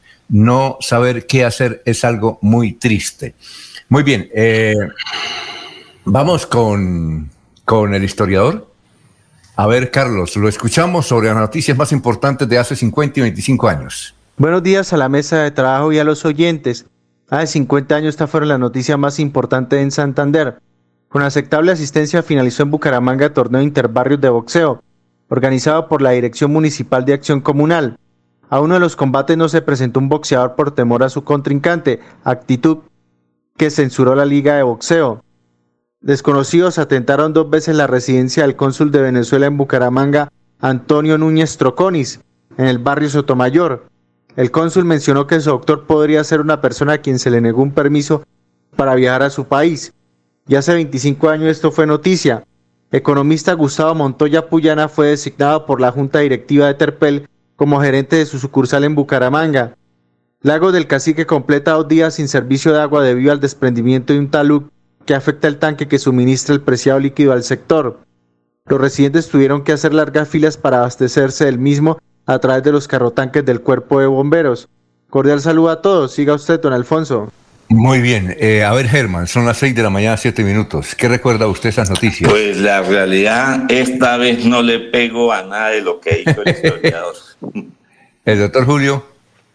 También muy poco, Alfonso, ¿no? Bueno, a Gustavo Montoya Puyana, pues obviamente lo conocemos porque ha sido una eh, figura prestante en la sociedad santanderiana, ¿no? Pero no tengo de él realmente, creo que está más dedicado a actividades privadas, ha estado siempre dedicado a sus actividades comerciales e industriales. Eh, pero no, no, no tengo de él más referencias, Alfonso. Lo he saludado en un par de ocasiones, pero tampoco mantengo con él ni he mantenido con él amistad. Eh, lo, vínculo alguno, ¿no? Lo único es que es hermano de Alberto. De Alberto Montoya Puyana, sí. Laurencio, ¿no? Alfonso, como hace 50 años, recuerde que cuando eso era, digamos, un deporte popular de los barrios, el boxeo, uno escuchaba allá en Barbosa, vamos a Bucaramanga, que allá sí nos apoyan para la práctica del boxeo y de otros deportes. Yo recuerdo cuando eso comenzamos a la parte de atletismo allá en Barbosa y de cuando en vez hasta Arcabuco en bicicleta o a, a Real. Y lo otro, recordemos también que los ricos de Bucaramanga han también sufrido por el agua hace 25 años por un deslizamiento, por un daño en el acueducto, se quedaron sin agua. O sea que el agua siempre ha sido un factor de preocupación en Bucaramanga para los pobres y para los ricos. Son las seis de la mañana, ocho minutos. Nacho, le, dice Nacho, le escribo desde las villas en Zipaquirá, solo para indicarles que yo le ayudé a Egan hace varios años a recoger plata a través del Face para viajar. Un saludo, los escucho desde Zipaquirá. No soy nada de Santander, solo que me gusta escucharlos. Vamos con el obituario. El obituario, doctor Julio, a ver y a ver, compañeros, a quienes conocían. Aquí están eh, en San Pedro, están Carlos Javier Vega Nocove, Carlos Javier Vega Nocove, María Edelmira Argüello de Prada, Darío Alberto García Torres, cenizas presentes, Teresa García, cenizas presentes, Flor de María Rincón Álvarez, cenizas presentes, Hermes Fabián Rodríguez García, cenizas presentes, Luis Jesús Uribe Vázquez, misas cenizas presentes, Sandra Milena González Román, cenizas presentes, Sandra Milena González, la profesora de que hablamos la semana pasada, que muy joven, 41 años, murió del barrio Mutis. María Antonia Figueroa de Reyes, misas cenizas presentes, Nelly del Carmen Camacho Barajas, cenizas presentes, Gustavo Muñoz Toscano, cenizas presentes, Luzbin Helbert Rodríguez, y en Los Olivos están Emilia Muñoz Alcira, Leonarda León, Teresa de Jesús Alvarado Araque, Marta Cecilia Delgado Tarazona, Raúl Delgado Araque, Jaime Gamboa. Vamos a la segunda página. Vamos a la segunda página de eh, Los Olivos. Ahora no me abre. A ver. Bueno, más o menos. Ahorita les entrego los otros dos porque es que no me abre aquí Los Olivos. ¿Sabe qué le pasaría? Bueno, doctor Julio, ¿usted tenía también un obituario? Eh, Alfonso, sí. Lamentablemente, la muerte disfrazada de virus COVID-19 nos priva todos los días de la existencia de valiosas personas eh, y, grandes amigos, ¿no? El sábado nos, sorprendió con la muerte del ingeniero civil eh, Nelson Pedraza Jaimes. Eh, hermano, entre otras, de, Gustavo y de, Miguel Ángel, de electos amigos nuestros. Miguel Ángel Pedraza, el columnista de vanguardia. El columnista de vanguardia y de Gustavo Pedraza Jaimes, por mucho tiempo gerente de su compañía Proves Ingenieros también. Hoy en día Gustavo está eh, dedicado a las actividades docentes en la Universidad de, Bogotá y en la Universidad Industrial de Santander. Con, con la familia Pedraza hemos tenido una amistad de, de, vieja data, una estrecha amistad. Yo tuve la oportunidad de trabajar con Nelson, eh, de asistirle a algunos de sus eh, asuntos jurídicos en su firma Binurbal. Nelson era un ingeniero muy, muy reconocido. Alfonso fue el director de los proyectos que dieron lugar a la construcción del, de, del centro comercial Cabecera en la cuarta, en la quinta etapa. Fue el director del proyecto del edificio de vivienda en el centro de Bogotá, de en el centro de Bucaramanga. ahí en la calle 35, fue director de proyectos también de, de algunas eh, importantes edificaciones en Florida Blanca. Había fundado sus propias eh, empresas, Binurbal, Visas, y ahora con su familia, con su hijo, también ha constituido otra, otra sociedad. Eh, dedicó muchos esfuerzos a la construcción de, de vivienda de interés social. Realmente recibimos con un gran dolor la, la pérdida de, de, nuestro gran amigo Nelson Pedraza Jaime, un profesional destacado, un hombre intachable, un exquisito tertuliador y, y un gran amigo. Eh, para sus hermanos, para Gustavo, para Miguel Ángel, para Yolanda, su hermana, para la señora esposa de, Nelson, para sus hijos, para todos los empleados de sus compañías, nuestra voz de condolencia y nuestra permanente solidaridad. Descanse en paz, amigo Nelson. Muy bien, eh, vamos con otros obituarios. Eh, también murieron Rosa Gutiérrez Gómez, María Teresa Quiroga de Jerez, Margarita Melo Figueredo, Mari Barrera Tejada de Salazar, Juan Flores Amado, Emilia Muñoz Alcira. Son las, las 6 de la mañana, 13 minutos. Vamos con más noticias. Vamos a está ya don Ernesto. ¿Lo escuchamos, Ernesto? Ah, se retiró Ernesto. Jorge, noticias a esta hora. Don Alfonso, en, en, Barranca Bermeja hay cartel de los más buscados por actos de vandalismo. Se trata de 12 personas que serían presuntamente los responsables de la destrucción de un semáforo, establecimientos comerciales en el sector de la Porra y en las oficinas de infraestructura de la alcaldía distrital, además de las instalaciones del Centro de Atención a Víctimas, entre otros lugares que han sido destruidos en medio de protestas pacíficas. Según el coronel Gustavo Adolfo Martínez, comandante de la Policía del Magdalena Medio, se pudo evidenciar a través de videos que se han generado artefactos explosivos como bombas incendiarias. Igualmente, la agresión constante a nuestros uniformados con artefactos explosivos, bombas, elementos contundentes. Es de anotar que estos sujetos son investigados por los delitos de ataque a, servidor público, ataque a bienes del Estado, lesiones personales y daño en bien ajeno, según manifestó el coronel Martínez. La policía del Magdalena Medio hace un llamado a la comunidad para que pueda suministrar información de estas personas que han dejado actos vandálicos en el puerto petrolero. Muy bien, eh, Germán, lo escuchamos. Son las 6 y 14.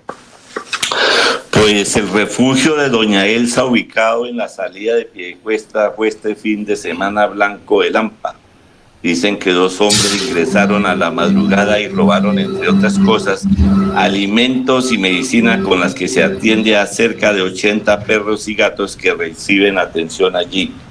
La organización femenina popular promueve una vigilia a partir de las 4 de la tarde de hoy en el Parque San Pío. Esta vigilia feminista será de carácter nacional por el cuidado de la vida y protección para los jóvenes que salen a las calles a protestar.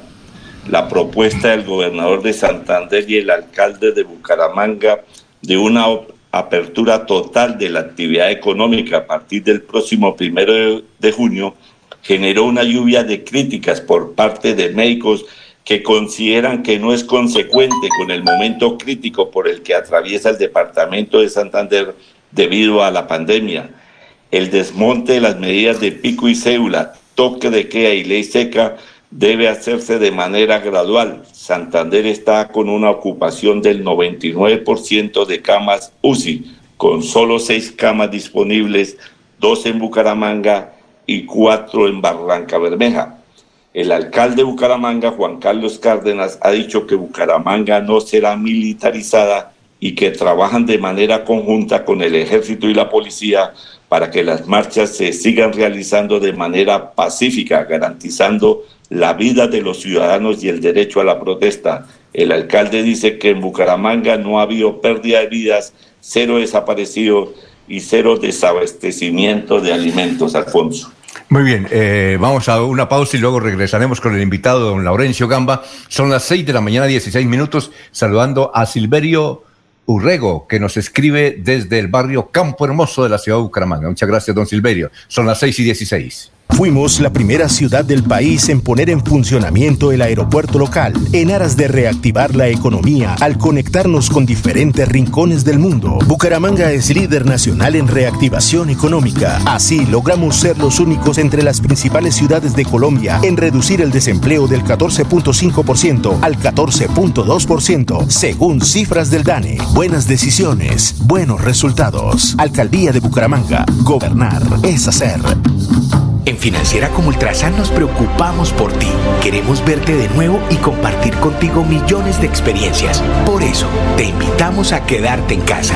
Nosotros ponemos a tu disposición la agencia virtual y la app Financiera como Ultrasan para que realices consultas y transferencias desde tu hogar. Mira la responsabilidad inscrita a Focacop. Fui deportista de alto rendimiento y una lesión de columna me sacó de competencia. Los dolores en mi columna vertebral eran insoportables, pero la IPS Cines me ha devuelto la salud. Si sufre de la columna vertebral, la medicina biológica es la alternativa. IPS Cines en Bucaramanga. Citas 643-6868, 643-6868. Vigilados para salud. Recibiste una llamada del Banco Agrario y te pidieron digitar tu cédula, usuario, clave. Cuidado, es un fraude. El Banco Agrario nunca te pedirá esta información. Si te llega a pasar, repórtalo a través de la línea nacional Contacto Banco Agrario 018 5000 Banco Agrario de Colombia. Vigilado Superintendencia Financiera de Colombia. Fuimos la primera ciudad del país en reabrir los centros comerciales para reactivar el comercio y comenzar con la recuperación de puestos de trabajo a través de la generación de más empleos. Bucaramanga es líder nacional en reactivación económica. Así logramos mejores niveles de recuperación para seguir construyendo una ciudad de oportunidades para todos. Buenas decisiones, buenos resultados. Alcaldía de Bucaramanga. Gobernar es hacer.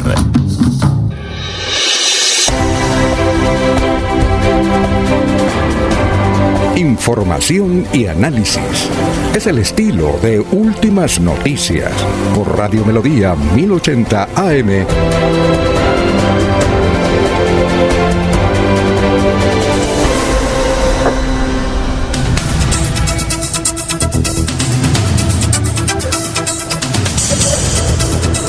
Bueno, Laurencio, antes de usted, aquí nos escribe Juan Antonio Gómez. No entiendo por qué a algunos les molesta la marcha de hoy. ¿Les molesta que son personas que piensan diferente a ustedes? ¿Les molesta que son personas marchando en contra de la violencia? ¿Les molesta que no hubo violencia? ¿Qué les molesta? No entiendo. ¿Me explican? Gracias. A ver, don Laurencio, lo escuchamos. Alfonso, pues el ministro de Salud, Fernando Ruiz, reactivación económica en Bucaramanga. Es que cada quien tiene su concepto conforme le vaya en el paseo. Los comerciantes quieren abrir porque ya están quebrados. Nuestro común amigo ayer me dijo, Laurencio, esto está muy grave. Mañana salgo a marchar con todos mis empleados porque si no se logra la activación económica de donde la semana entrante voy a pagar nómina, seguridad social, el gobierno a mí no me está ayudando, solo el trabajo de todos y los ahorritos que tenía que ya se acabaron. Eso lo dice un gran empresario. ¿Qué dirá una persona que vive del diario, Alfonso? Un dato adicional.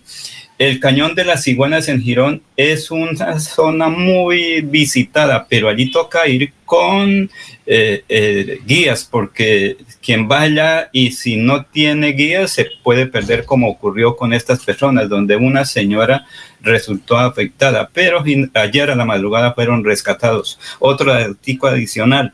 Todos miramos el problema de la familia Jaramillo, echándole carbón a eso, que son, pero nadie ha preguntado de dónde partió la aeronave, que según se dijo era con elementos de ayuda humanitaria para Providencia y San Andrés Islas. Yo creo que ahí se le está echando es carbón para tapar unas cositas que no se sabe qué pasó ahí inicialmente, de dónde partió la aeronave. Y tercero, Alfonso el alcalde de Barranca está muy preocupado por la situación del puerto, pero será más adelante. Escuchemos primero al ministro de la Salud, Fernando Ruiz, qué dice sobre la reactivación económica, la reunión con el gobernador, con los gremios económicos y qué va a pasar con Santander y el área metropolitana. Eso, eso es un poco lo que estamos discutiendo, todavía no está claro lo que estamos en este momento, eh, precisamente teniendo en cuenta la, la que nos encontramos, recoger un poco cómo los, los empresarios, el sector cultural vería ese, ese abordaje. Nosotros raramente, a primer del primero de, de, junio, vamos a entrar en un entorno de reactivación, primero de junio. Pero otro tema es cómo lo vamos haciendo. hemos ido aprendiendo cosas. Hay sectores donde la pandemia no, es, no ser una afectación crítica. Te pongo un ejemplo, hoteles. Tenemos la hotelería en un 60%, pero realmente cuando uno ve las personas dentro de un hotel, realmente la probabilidad de contagio con un buen protocolo de seguridad es prácticamente cero. No tenemos por qué mantenerlo cerrado. Tenemos la experiencia de Cartagena, San Andrés, donde se ha visto que la afectación del sector turismo es absolutamente baja y eso necesariamente ser. Hay otras restricciones, digamos, de tiempo el sector educativo, termina el periodo escolar, te podemos, eh, planes, vacunamos de ahora todo el mes de junio. El 15 de julio, que se reactiva el calendario A, podemos perfectamente tener a los niños vacunados. Ese es el tipo de, de progresividad de planeación en la cual tenemos que ir avanzando. Igual hay retos con el sector de educación superior. Habría que mirar cómo cuadramos para que la educación superior sea completamente presencial y cómo modulamos temas, por ejemplo, niños que han estado en su casa eh, con riesgo de maltrato, con riesgo de obesidad, con problemas de aprendizaje, falta de actividad física, ¿cómo compensamos eso? Y así los diferentes sectores podemos ir avanzando de una manera importante. ¿Cómo abrir estadios de fútbol, por ejemplo? Es tema importante. Ya podríamos abrir con una forma primero sí, probablemente sí, pero ¿cómo vamos haciéndolo progresivamente para lograr que la gente también aprenda a volver a disfrutar los entornos públicos con responsabilidad? No, esto no se trata de abrir y que caiga una abrir la presa para que nos venga todo agua, hay que hacerlo con una realidad, porque lo vamos cerrando el país durante año y medio, ahora hay que abrirlo de una manera secuencial, gradual, consensuada, donde todos nos sintamos tranquilos, incluso los mismos empresarios. Muy bien. Alfonso, ahí está la respuesta para quienes tenían uno u otro concepto. El ministro pues dijo algo muy importante. Si ya con las marchas en contra o las contramarchas, la de hoy, por ejemplo, que es una contramarcha, las marchas de los violentos, entonces, ¿qué se puede hacer en la calle si todos andan como quieran? Si ya no se cumplen la bioseguridad, no van a dos metros de distancia. Entonces, ¿para qué más medidas de seguridad si nadie las está cumpliendo? Las marchas de los unos, las marchas de los otros, las marchas de mañana, las de pasado mañana, la de hoy. Entonces, eh, decir que ya es una parte individual, Alfonso, es particular, personal, que nos tenemos que cuidar, eso es la situación. Muy bien, nos escriben Paulo, dice aquí desde Miami, la Asociación de Algo, así se llama nuestro gremio Algo, integrada por suras, dueños de tabernas y casinos, enviamos carta a la Comebol prestos a cualquier diligencia para que se haga la copa aquí. Todo dispuesto. Son las eh, 6 de la mañana, 24 minutos. Igualmente, Juliana nos escribe desde el barrio Provenza. Saldré a marchar eh, con mi hijo, que a propósito es un poquito revolucionario. Bien. Sí, cuénteme, Julio. A propósito de la Copa América, eso se veía venir, ¿no? El tiempo atrás que Argentina tampoco iba a ser. Incluso había expresado preocupaciones en ese sentido eh, antes de que Colombia lo, lo manifestara, ¿no? Esa es una copa incierta, una copa improvisada, Alfonso, cuya suerte realmente eh, está prácticamente por el suelo. Yo creo que va a tener la mejor que pasar por la pena, con el, con el rabo entre las piernas, de tener que cancelar o suspender ese evento para el año entrante. En primer lugar, cuando las circunstancias de pandemia lo, lo permitan y en el caso de algunos países, cuando también las situaciones internas posibiliten que se haga un evento de ese orden y cuando pueda haber público. En este momento pensaría, Alfonso, que el único país en Sudamérica que estaría, digamos, medianamente en condiciones de hacer la Copa América es Chile porque tiene unos índices muy avanzados en vacunación, porque tiene los estadios adecuados para realizar el evento a corto tiempo. Brasil, que tiene unos estadios majestuosos por el Mundial del 2014, pero Brasil no tiene condiciones de salud sanitarias pues, para, para permitir este evento. Entonces sería Chile, pero Chile vive un momento político también muy complicado, un año electoral, un año de constituyente, un año de agitación social, entonces no creo que los chilenos se embarquen tampoco en ello. México, pues que es plaza para todo. Y, y, finalmente, donde pienso que va a terminar, Alfonso, es la realización de la Copa América en los Estados Unidos. Creería yo que para finales de este año o comienzos del año entrante. Esa es a mi juicio la suerte de la Copa sí. Yo creo que va a ser en Miami, porque imagínense, como dice el periodista ese paraguayo, a la Comedor le gusta es el billete. Bien, eh, 6 y 26. Oye, Jorge.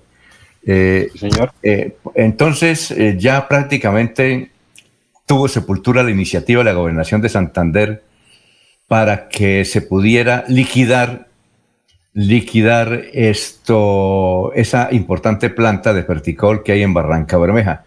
entonces, de ahora en adelante, ¿qué sigue? reabrirla, meterle más práctica, ¿no es cierto?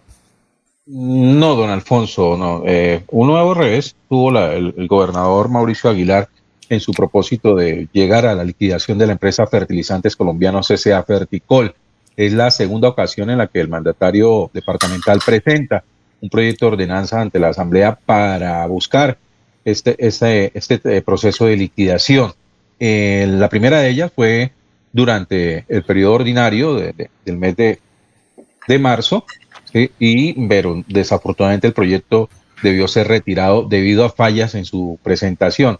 Llama la atención que en esta, eh, este segundo periodo ordinario, extraordinario, el que llamó el gobernador a, los diputados, eh, nuevamente presentó el proyecto de ordenanza de liquidación y nuevamente se cae por fallas en su presentación.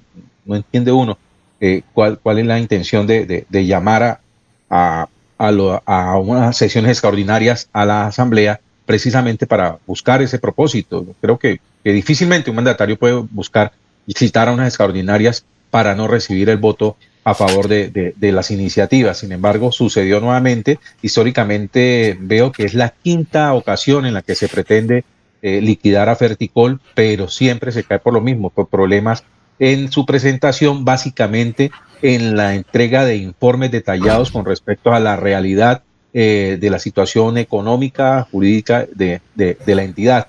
Y por ello, pues, eh, en esta ocasión, nuevamente, eh, en manos de la diputada Claudia Lucía Ramírez, quien fue la ponente, pues recibió el revés la intención de liquidar a Ferticol y me imagino que habrá una nueva oportunidad por parte del actual gobierno, tal vez en el periodo ordinario que comienza mañana martes, de presentar una nueva, nuevamente una iniciativa de este carácter. Muy bien. Ah, Oiga, sí. Alfonso, es que con relación a Ferticol no hay voluntad política para superar la situación tan compleja. De pronto, doctor Julio Germán González conocen más, porque es que se viene hablando desde hace muchísimos años que el sindicato, que el mal manejo de la empresa, que la politiquería, no la política, que todo manejo allá. Eh, perdón, perdón. Entonces la situación es muy compleja y el gobernador presenta, porque además creo que tiene una acción popular o un mandato legal que lo obliga a buscar soluciones, pero él cumple con esa misión. El gobernador de Santander, el doctor Mauricio Aguilar Hurtado, presenta ese proyecto. Otra cosa es que si la asamblea en su eh, interno fuero dice no va porque no va, pues eso es otra cosa, pero lo hizo también dice Alberto Tavera Amado, lo hizo también el doctor Richard Aguilar como gobernador. Es decir, se quiere buscar la solución, pero no hay voluntad política entre, obvio, quienes defienden a Barranca Bermeja, al Distrito eh, Especial de Barranca Bermeja, a Ferticol, pero es que eso la situación es muy compleja. Mientras tanto, la gente no recibe su salario, su, su pensión, los eh, acreedores Ecopetrol también está ahí pendiente de todo porque recuerden que era socio de ese proyecto. Entonces la situación es muy compleja y obviamente los diputados dicen esto no es de nosotros, dejemos quietico y esperemos a ver qué pasa más adelante. no, perdón, Laurencio. Lo que usted llama falta de voluntad política, entonces debe estar en, dentro del equipo de gobierno de, de Mauricio Aguilar, porque como lo dice la misma diputada ponente, eh, dentro de la, exposición de motivos para dar ponencia negativa a esta iniciativa, eh, siempre es la mala presentación del proyecto de ordenanza la que eh, no permite que ésta siga avanzando. Entonces es problemas dentro de la estructura, dentro de la Armada del, del, proyecto de ordenanza, donde se cometen las fallas y que obviamente pues la asamblea, la plenaria de la asamblea no va a permitir que una, un, un proyecto mal presentado pues haga curso dentro de la misma corporación. Lo dijo incluso dentro de la ponencia negativa que presentó la diputada Ramírez Carreño, cuando le recordó a los demás corporados que es deber de la Duma proteger el patrimonio público y exigir al gobierno departamental que se agoten los trámites necesarios para soportar en materia jurídica, económica, administrativa y financiera los proyectos presentados ante la Asamblea. es una acción política, Alfonso, es una acción política. Eso sí, sea de donde venga. Alfonso. No, la, suerte de Ferticol está en, una especie de limbo, diríamos de laberinto jurídico, Alfonso, porque ni, para adelante ni para atrás, ¿no? Eh, esta es la quinta vez que la Asamblea del Departamento niega los proyectos eh, de liquidación de Ferticol. Tres proyectos durante la gestión del doctor Didier Tavera se presentaron en ese mismo sentido y todos fueron negados. Y como anota Jorge, esta es la segunda oportunidad en que el actual gobernador presenta proyectos eh, eh, en el mismo sentido y vuelve nuevamente a ser negado por, por quinta ocasión. Seguramente vendrá la sexta ocasión. ¿Y, ¿Y, por qué decimos que está en un laberinto, en una especie de limbo jurídico, Alfonso? porque la actitud de la Asamblea es que no se liquide Ferticor, por lo menos a juicio de los diputados, mientras no se les presente un argumento suficientemente eh, convincente, objetivo, ¿no? Eh, pero el gobierno departamental tampoco toma ninguna medida como para reactivar la empresa. Entonces está ahí los unos empujando para que se liquide y los otros trancando para que no se liquide, pero, pero, pero finalmente ninguno de los dos toma una decisión en, en, en aras de tratar de salvar la empresa si es que ese cadáver tiene todavía posibilidad de reanimación. Doctor Julio, ¿y no se podría llevar eso a consulta del Tribunal Superior? Mm, no, Alfonso, no, no, no, no, habría competencia. Bueno, el Tribunal Superior no, no, hace consultas de ese orden, ¿no? Tal vez el Tribunal Administrativo, pero tampoco, Alfonso, tampoco eh, es procedente ese, ese. Muy bien. Esa, esa acción, ¿no? Como el juego de la Copa América, el balón lo tiene la asamblea siempre, porque es que ellos son los que definen si sigue el proyecto o no, o lo trancan. Por eso les dije, no hay. Pero si le presenta mal el proyecto, si le presenta mal no, no, pero es que el caso no se puede, en política todo se puede arreglar con un decreto. me refiero, me refiero, no, mire, e, eso se puede llegar a un acuerdo. Por ejemplo, se revisa cómo va el proyecto, entonces los diputados dicen, gobernador, aquí falta esto, para eso tienen los jurídicos ahí, para eso está el equipo asesor de la gobernación y para eso también está el equipo asesor jurídico de la Asamblea. Creo que hay gente abogada ahí. Como lo dijo el doctor Julio, el problema es que es muy complejo de parte la, Asamblea no trabaja para el gobierno departamental, Laurencio. No, entonces ¿a quién le trabaja? Lo que diga el gobernador. La Asamblea trabaja para la Asamblea, ¿no, señor? ¿Cómo se le ocurre decir eso? Ah, Jorge, Jorge, que usted esté allá es una cosa, pero otra cosa es que la Asamblea cumple lo que le diga el gobernador. O doctor Julio, doctor Julio, ¿qué es la Asamblea? Bueno, de, deriva esta controversia, doctor Julio, para ir a unos mensajes. No, la Asamblea es un cuerpo administrativo que junto con el gobernador tiene la responsabilidad de la administración del departamento, pero no está sometida a, la voluntad o al capricho del, del gobernador. ¿no? en esta ocasión, entendería por la, digamos, rápida información que tengo del debate que se dio en la Asamblea es que el gobierno presenta el proyecto, pero no adjunta la documentación suficiente, no presenta los estudios que los diputados consideran se requieren para evaluar de, de fondo eh, la conveniencia o la factibilidad de liquidar Ferticor Alfonso, porque Jorge me corregirá, lo que está ya presente en los debates, lo que anota la Asamblea es que no se han presentado los informes financieros que realmente eh, muestren cuál es la realidad de, la institución. Es que, doctora Avellaneda, el proyecto ni siquiera ha pasado de la comisión. Sí, En las dos ocasiones que se han presentado ni siquiera han pasado de la comisión. O sea, van mal en su presentación y los diputados no tienen por qué cometer un error que viene desde el Ejecutivo. ¿Qué pasó eh, con la reforma tributaria, Alfonso y Jorge doctor Julio? Fue mal presentado y por eso estamos como estamos con la reforma tributaria nacional. Ese es deber de la Asamblea y del gobierno departamental y de quienes estén ahí, los jurídicos, de arreglar las cosas. ¿Qué pasó con el, en qué terminamos con la presentación del proyecto para la reforma de la salud y la salud en Colombia? Se presentó ah, mal y miren qué quedamos. Según esa tesis, según esa tesis, los congresistas tienen que arreglar la reforma tributaria que presentó el gobierno. 6 y 35. Oiga, doctor Julio, y cuando volvamos, le tengo esta inquietud de, es que salió hoy en la, en la silla vacía, y es que se va a presentar una nueva reforma tributaria, pero dice que el, el 50% de los que están en la comisión que prepara, por donde pasa inicialmente la reforma tributaria, tienen eh, cuestiones de interés en empresas. Unos son accionistas de inmobiliarias, otros con otras eh, empresas y que eso bloquea prácticamente la independencia de los congresistas. Quisiera un comentario sobre el particular. Le voy a mandar inclusive la nota de, la silla vacía. Son las 6 y 36, vamos a una pausa y regresamos.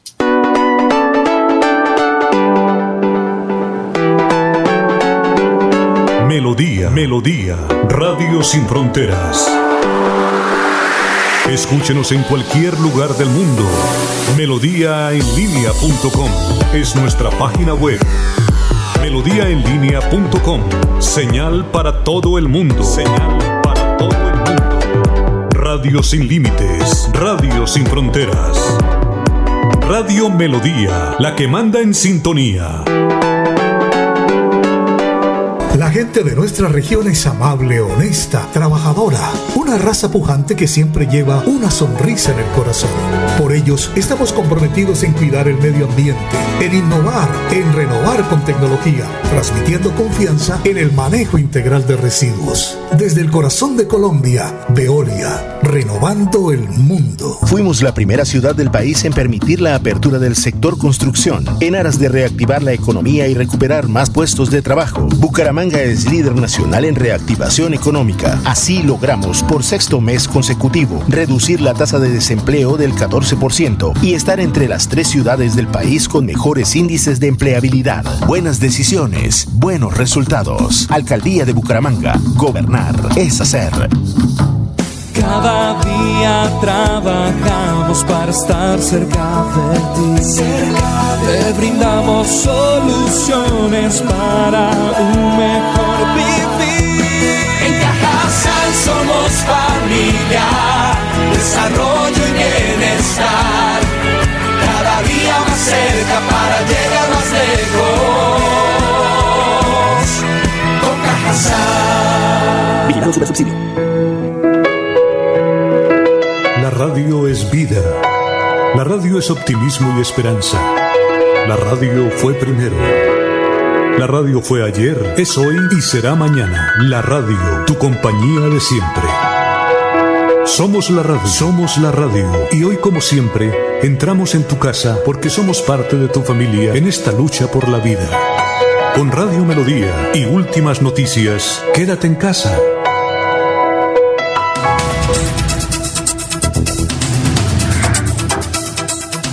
Bien, eh, Alfonso. Alfonso, permítame una aclaración. Aquí tengo una sentencia, Tribunal Administrativo de Santander, el magistrado ponente Iván Mauricio Mendoza Saavedra. Sentencia en segunda instancia. Ahí está todo, Jorge. ¿Pero qué? ¿Qué dice? Hay que leerla porque ahí dice, Ah, no. obliga al Departamento de Santander y obliga a la Asamblea de Santander. Tanto el gobernador de Santander presenta su proyecto y cumplió. Yo lo presenté. Ah, que hay alguna falla. Sí. Obliga a la Asamblea. Ellos dicen, nosotros estamos estudiando, pero no cumplió. Pero, entonces, ¿a quién van a investigar? A ninguno de los dos porque am- ambos han cumplido. Entonces, hay que revisar esta sentencia. Bueno, eh, Jorge, que me la hacen llegar un oyente, Alfonso, que está sobre en derecho. Esto no es por ir de corazón, no, es en Eh, derecho. eh. Más, ya se la envío, doctor Julio, para que la vea, Eh. conozca eso, porque es que cada quien habla según cómo tenga el corazón. Si es hacia Barranca, pues se habla hacia Barranca. Pero si es en derecho, es una obligación, Alfonso. Y doctor Julio. decir- Ojalá y no sea un oyente interes- Ojalá y no sea un oyente interesado en liquidar la empresa, ¿no? Jorge, que usted la defienda porque tiene sus intereses en Barranca es otra cosa, pero en derecho es otra cosa diferente. Mis intereses están en la, en la asamblea, donde hay 16 maneras diferentes de ver a Santander. Bueno, Todas doctor Julio. por su progreso. Doctor Julio, ¿ya tiene la sentencia o no? Eh, él la va a ver, eh, pero por ahora vamos con noticias, Jorge.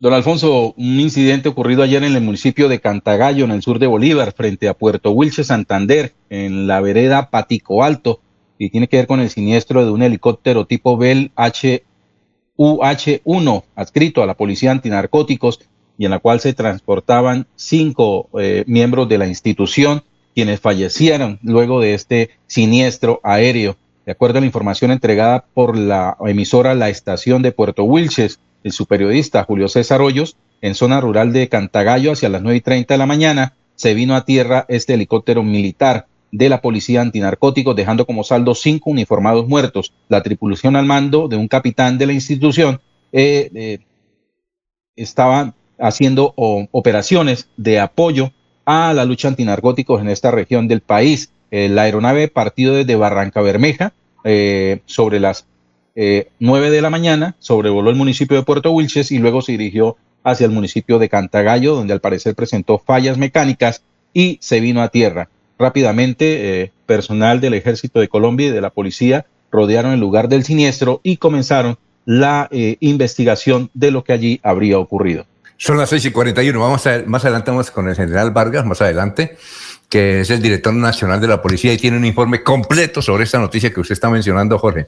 A ver, noticias a esta hora, Germán. Son las 6 de la mañana, 41 minutos, pero también estamos saludando a la gente que nos escribe eh, por diferentes medios. Pedro Gómez, veedor de Piedecuesta, dice, el que pueda salir a marchar, que salga, tiene toda su libertad, pero sin disturbios y no dejar volar a los vándalos. A ver, Germán. Pues desde el pasado sábado 29 de mayo se abrió el proceso de inscripción de cédulas de ciudadanía para las elecciones del próximo 2022. Cabe resaltar que ese mismo 29 de mayo se abrió el registro para la inscripción de grupos significativos de ciudadanos y comités independientes que impulsarán el voto en blanco. Este proceso se extenderá hasta el 19 de enero del 2022. El gobierno nacional le recalcó al comité del paro que se deben, de, se deben terminar los bloqueos en el país. A su vez, el comité del paro manifestó que con militarización, militarización y violencia no se puede negociar en la mesa. Ante la negativa del gobierno nacional de firmar el preacuerdo de garantías para las protestas pacíficas desde el 24 de mayo, ha dicho que comenzarán a hacer movilizaciones más masivas y está pidiendo que mañana, primero de junio, a partir de las 9 de la mañana, se pueden sentar nuevamente a realizar conversaciones, a ver si se llega a un acuerdo para levantar este paro nacional que ya completará 32 días, Alfonso. Muy bien, eh, son las 6 y 43. Don Laurencio, lo escuchamos. Alfonso, casi me duermo aquí mirando todas las cosas que ocurren en este país. Alfonso, es que, mire, ahí se les da garantías a todos. Recientemente una protesta frente a un plantón frente a la Fiscalía de Bucaramanga por los desaparecidos y la gente lanzó carne en estado de descomposición. ¿Qué significaría eso, Alfonso? Lanzar carne frente a la Fiscalía de Bucaramanga en estado de descomposición. Pues, ¿A quién, va a presentar? Pues es una protesta, Alfonso, donde dicen en poco tiempo así nos irán a entregar la gente que está desaparecida, pero que sea eh, eh, esta persona que está ahí, eh, Samuel Suárez, que hable sobre esto y qué piensa sobre por qué esta protesta frente a la fiscalía. Nosotros venimos a pedirle a la Fiscalía que nos dé respuestas a todos los desaparecidos, que realmente el gobierno dice que no hay, pero sí hay desaparecidos. Hay 600 desaparecidos realmente. Y por todos los asesinatos que ha llevado el Estado a cabo, por los cuales por ahora no hay juzgados. Nosotros estamos protestando totalmente pacífica. Ahí acaba de pasar un infiltrado que está diciendo que quemáramos la fiscalía. No, es paz. La violencia solamente trae más violencia. Muerto, que han asesinado, los matan y la fiscalía no hace nada, nada, completamente nada por mirar los resultados. Para eso está el ente de la fiscalía. También por los desaparecidos que aparecen en los ríos. Sobre todo están apareciendo en el río eh, Cauca. Los cuerpos aparecen así, así como están, para, para los chulos. Y el Estado dice que no, pero sí los hay, ¿sí? Es totalmente pacífico. Nosotros no venimos a agredir a nadie acá. Que así aparecen los cuerpos de los, muchachos, los jóvenes, cualquiera, cualquier empresario, cualquier padre de familia, tiene hijos, nietos, puede, su hijo se lo pueden asesinar y va a parar al río y aparece así. Carne de chulos, carne de ciervo. Eh, se, habla a nivel del país nosotros internamente que tenemos unos 600 desaparecidos, pero el gobierno dice que no. Sí hay 600 desaparecidos en, más que todo en el valle, en el Cauca. Y los asesinatos. Pedimos por los asesinatos porque el gobierno dice que no, pero. ¿Y dónde están, los, dónde están los resultados de la fiscalía, que es la que había actuado? La fiscalía no ha actuado, no ha hecho nada, nada, cero. Nos acusan de vándalos. No somos vándalos. Yo, por ejemplo, personalmente soy un microempresario tengo hasta mi negocio está quebrándose en la ciudad de Cali, pero apoyo el paro, pero pacíficamente. El Estado nos echa gases, gas. Hicimos la manifestación, llegamos a la misión de los búnkeres, los muchachos estábamos sentados, todos sentados en todo el romboy. Y llegó y nos echaron gases, provocó violencia. Eso no está bien. La fiscalía que como ente que busque, realmente los resultados para mirar y juzgar a los que han asesinado a los jóvenes, porque es lo que han hecho, asesinarlos. Entonces, que de resultados. Está parcializado con el gobierno. El gobierno, el ministro de Defensa y el presidente serán juzgados por crímenes de lesa humanidad. Muy bien, eh, son las 6 y 46. Eh, David Rodríguez dice, la libre locomoción, un derecho de todos los ciudadanos. Marcha expresa tu inconformismo, respetando a los demás. Son las 6 y 47.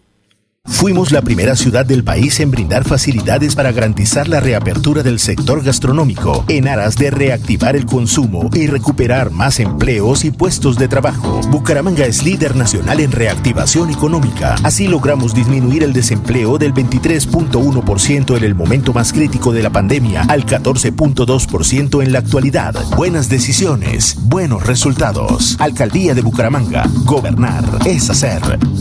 Cuando pagas tus impuestos en Financiera como Ultrasan, ganas por partida doble. ¿Doble? Claro, estás al día con tus impuestos y tienes la posibilidad de ganarte uno de los grandes premios que tenemos para ti. Participar es muy fácil. Ven ya a Financiera como Ultrasan y paga tus impuestos. Tú puedes ser el próximo ganador. Fui deportista de alto rendimiento y una lesión de columna me sacó de competencia. Los dolores en mi columna vertebral eran insoportables, pero la IPS Cines me ha devuelto la salud. Si sufre de la columna vertebral, la medicina biológica es la alternativa. IPS Cines en Bucaramanga. Citas 643-6868, 643-6868. Vigilados para salud. En el Banco Agrario te ayudamos a evitar ser víctima del fraude. Nunca te solicitaremos tu información financiera por teléfono, correo electrónico o mensaje de texto. Y te recomendamos cambiar tus contraseñas periódicamente y no compartirlas con nadie. Cualquier incidente, repórtalo a través de la línea nacional Contacto Banco Agrario 018 91 5000. Banco Agrario de Colombia. Vigilado Superintendencia Financiera de Colombia.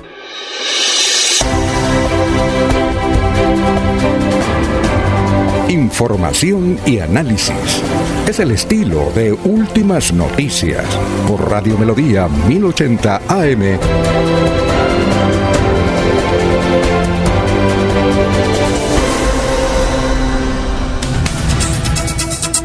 Los oyentes, 6 y 49. Hermes desde Barranca Bermeja. Me consta el deseo de la Asamblea de colaborar con Ferticol, pero si no presentan bien los proyectos, pues ni siquiera se puede llevar a la plenaria. Blanca, todos a marchar en paz hoy en Bucaramanga. Bien, eh, doctor Julio, doctor Julio Enrique está ahí. Sí, Alfonso. Yo, eh, leyó más o menos superficialmente el artículo que trae hoy la silla vacía en el sentido de que ahora los congresistas van a estar empantanados porque tienen intereses particulares en las empresas como para aprobar el inicio de la reforma tributaria. ¿Cuál es su concepto? Sí, Alfonso, ciertamente lo que dice el artículo en comento es que 86 congresistas tendrían eventualmente conflicto de intereses cuando se ponga a consideración o se abra el debate sobre el proyecto de reforma tributaria que el gobierno está preparando, ¿no? Y, y- lo señala porque los congresistas, pues se ha establecido que tienen intereses eh, actuales, particulares, directos, eh, o, en grado familiar, en segundo grado de consanguinidad, y que esa circunstancia, pues por supuesto, los, les impide eh, participar en la discusión y votación de estos proyectos al tenor de las normas constitucionales y de conformidad con las normas legales. Entonces, en principio, esa es la situación que se plantea. Claro, Alfonso, que habría que eh, precisar lo siguiente, el régimen de conflicto de intereses que era establecido en la Ley Quinta de 1992, que es el Reglamento General de, del Congreso de la República, tuvo una modificación en, recientemente mediante una ley del año 2019. Eh, y esa ley del año 2019 contempla una serie de excepciones eh, al principio o, o a la figura del conflicto de intereses. Trae varias excepciones, varias eventualidades en las que supuestamente los congresistas no estarían en conflicto de interés. Pero debo confesar, Alfonso, que esas excepciones son bastante confusas, no son claras. Y como la norma relativamente es nueva, es del año 2019, no se ha estrenado en términos de debate jurídico, no se ha llevado a la Corte Constitucional como para que se haga un pronunciamiento sobre el particular, pues vamos a tener que esperar que sea el intérprete de la Constitución quien finalmente determine si, mm, si la posición o la condición de los 86 congresistas está contemplada dentro de las tantas excepciones o finalmente quedan inmersos en el principio general del conflicto de intereses. ¿Por qué conflicto de intereses? Porque van a votar proyectos en los que, por razón de sus eh, vinculaciones con empresas privadas como accionistas, como dueños, eh, pues obviamente tienen un interés directo, porque la suerte de las empresas está comprometida en la votación del proyecto de reforma, de reforma eh, tributaria. No habría conflicto de intereses, Alfonso, o, o, no lo hay cuando la suerte del proyecto se aplica a todos los ciudadanos en general, no, no en particular o de manera concreta o reducida a quienes eh, tienen una condición específica que no tenemos el resto de los ciudadanos que no somos socios de empresa alguna. Ah, bueno. Eh, bien, Rosalba. Esto, Alfonso, sí, cuéntame, sobre, sobre ese tema que dice que de los 43 congresistas que aseguran tener potenciales conflictos de intereses, 21 lo tienen en el sector inmobiliario y la construcción. Y entre estos resaltan al senador Richard Alfonso Aguilar Villa y a Víctor Manuel Ortiz Joya. ¿Qué negocios inmobiliarios o de construcción tienen estos congresistas, Alfonso? Ah, yo no sé. Pues el Eh, artículo sorprende porque dice efectivamente que el senador Villa ha manifestado que él es accionista de dos firmas eh, dedicadas a la- al sector de la construcción. No, no, no, no teníamos noticia de, de ese hecho, ¿no? Pero bueno, cumple con el deber de manifestarlo. Ah, bueno. eh, y, y Víctor Manuel Ortiz. ¿Ah?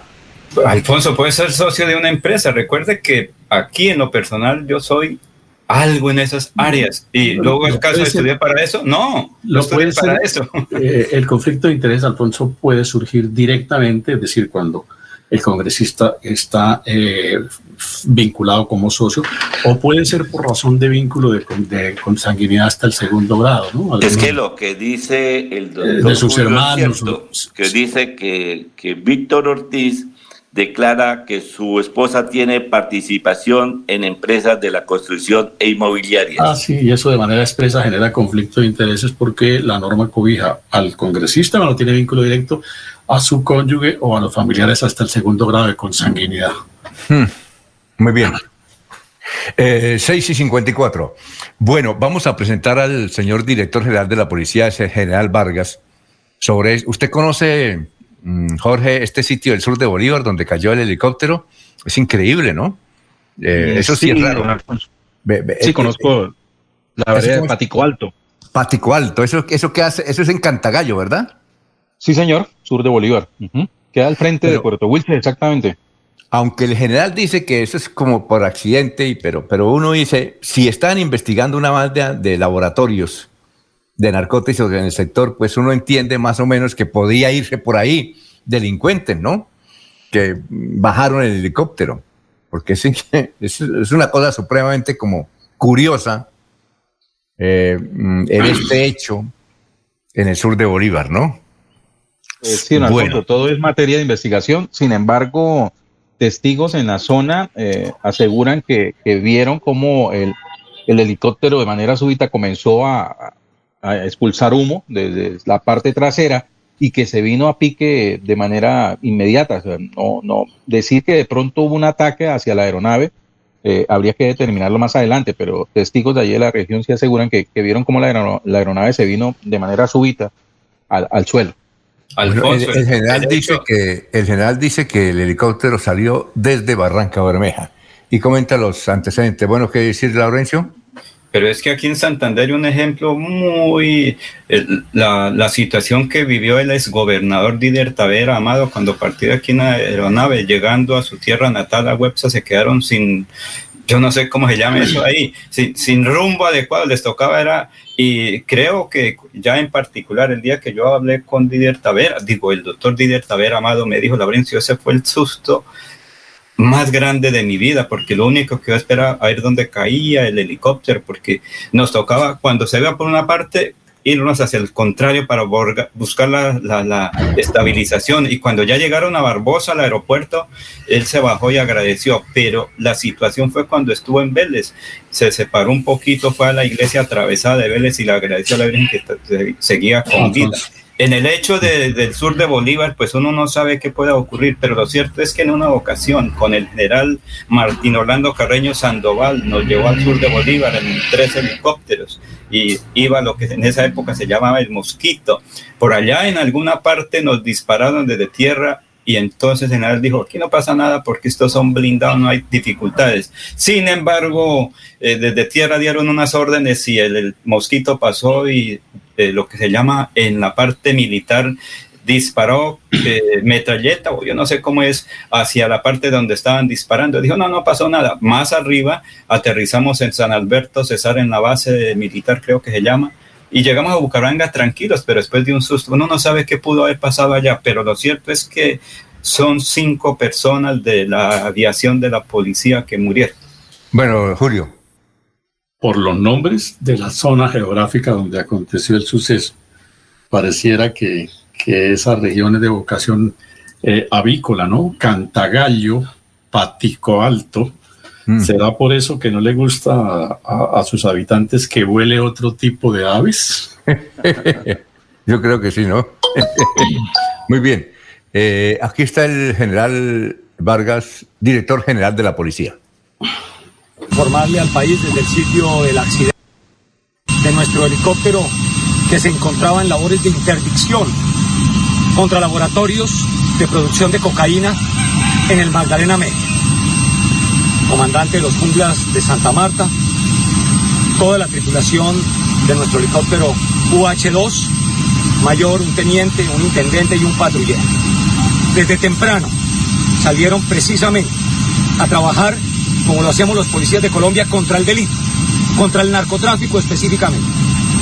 En esta zona ya llevamos nueve días de interdicción contra laboratorios, contra insumos, en general contra el narcotráfico sentido saludo de condolencia a sus familias, a todos mis compañeros los policías junglas de Santa Marta, a todo el Servicio Aéreo de la Policía Nacional.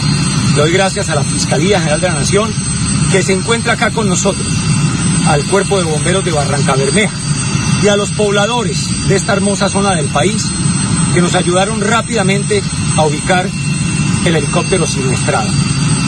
Paz en su tumba, honor y gloria a los junglas de Colombia.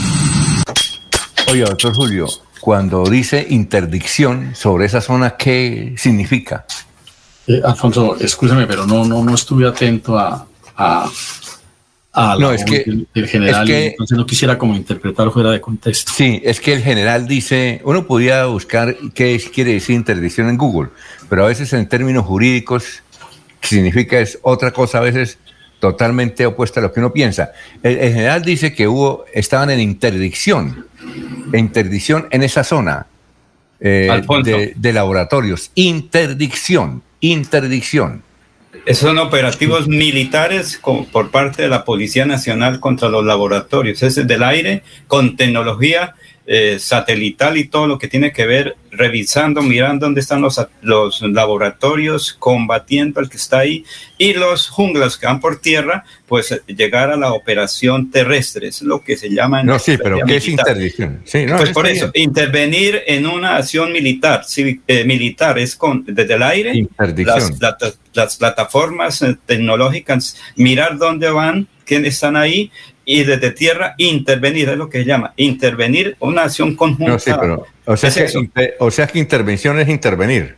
Yo, yo, eh, creo que intervención, una autoridad judicial también por, colocando medidas judiciales sobre predios o propiedades eh, de personas vinculadas al narcotráfico.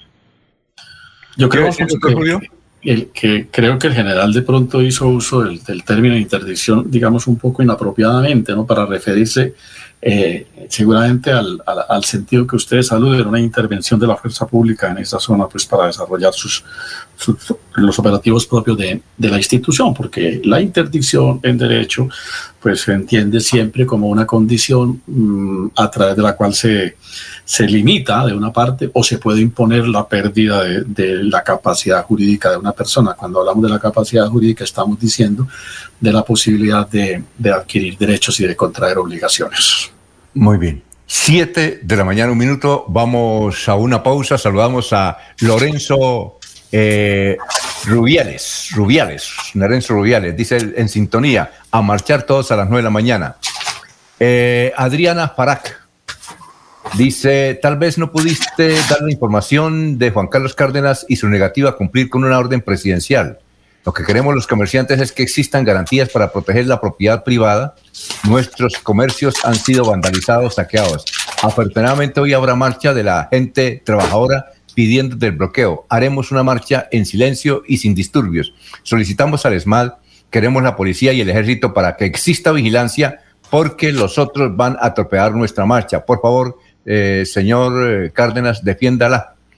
Bueno, eh, Francisco Espinel, la interdicción área es el uso de aeronaves como plataformas aéreas de lanzamiento para atacar objetivos tácticos a superficies más allá del alcance visual. Repito la explicación que da Francisco Espinel. La interdicción en este caso es área, interdicción del área, es el uso de aeronaves como plataformas aéreas de lanzamiento para atacar objetivos tácticos a superficies más allá del alcance visual. Es decir, se está preparando. Gracias, don Francisco. Son las 7 de la mañana. Sí, Julio. Regálame un segundo para, para eh, consignar una opinión en torno a la posición de los alcaldes que, que, han manifestado que no van a hacer uso de la asistencia militar. Yo pienso, sí, claro. alcalde, eh, Alfonso, que esa es una actitud eh, que eh, podría estar contrariando la, disposición dictada por el presidente de la República, independientemente del juicio o valor jurídico que no merezca la disposición del presidente de la República. ¿Por qué? Porque es que eh, es una orden. El presidente es el director del orden público. En materia de orden público, gobernadores y alcaldes se deben someter a las instrucciones del presidente de la República. Pero además, si usted mira el decreto 525, si mal no estoy, que expidió el sábado el presidente, en donde impone la figura de la asistencia militar expresamente en las localidades que allí cita, eh, pues es en términos de orden, en su condición de director del orden público. Tanto Alfonso que manifiesta alguno de, de los artículos del decreto que los alcaldes que se nieguen o los funcionarios que se nieguen a dar cumplimiento a, la, a, la, a hacer uso de la figura de la asistencia militar pues asumirán las responsabilidades disciplinarias que son del caso. Por manera que me parece que aquí no hay una discusión, no hay tanta discrecionalidad. Insisto, en materia de orden público, estos funcionarios están sometidos a las decisiones del presidente de la República. Sobre eso le tengo una inquietud más adelante que vengamos de, de los comerciales, sobre eso, la actitud de los alcaldes frente al decreto presidencial. Son las siete, cuatro minutos. Porque mamá es nuestra inspiración, en Sánate, Medicina Biológica y Funcional, brindamos consulta médica para prevenir o detectar el cáncer de mama. Consulta y recibirás de obsequio una ecografía de mama. Agenda tu cita ya al 681-3150 o al 315-657-7723. Aquí Bucaramanga, la bella capital de Santander. Transmite Radio Melodía, Estación Colombiana, HJMH, 1080 kilociclos, 10.000 vatios de potencia en antena, para todo el oriente colombiano.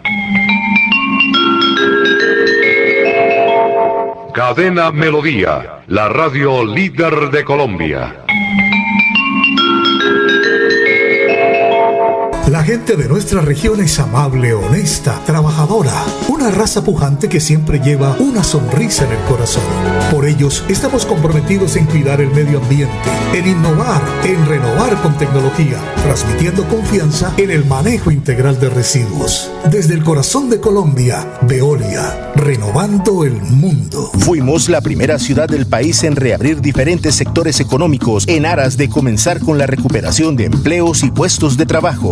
Bucaramanga es líder nacional en reactivación económica. Así logramos, entre otras cosas, reducir el desempleo en jóvenes menores de 28 años, un indicador positivo que evidencia la recuperación para una de las poblaciones más afectadas por la pandemia. Buenas decisiones, buenos resultados. Alcaldía de Bucaramanga. Gobernar es hacer.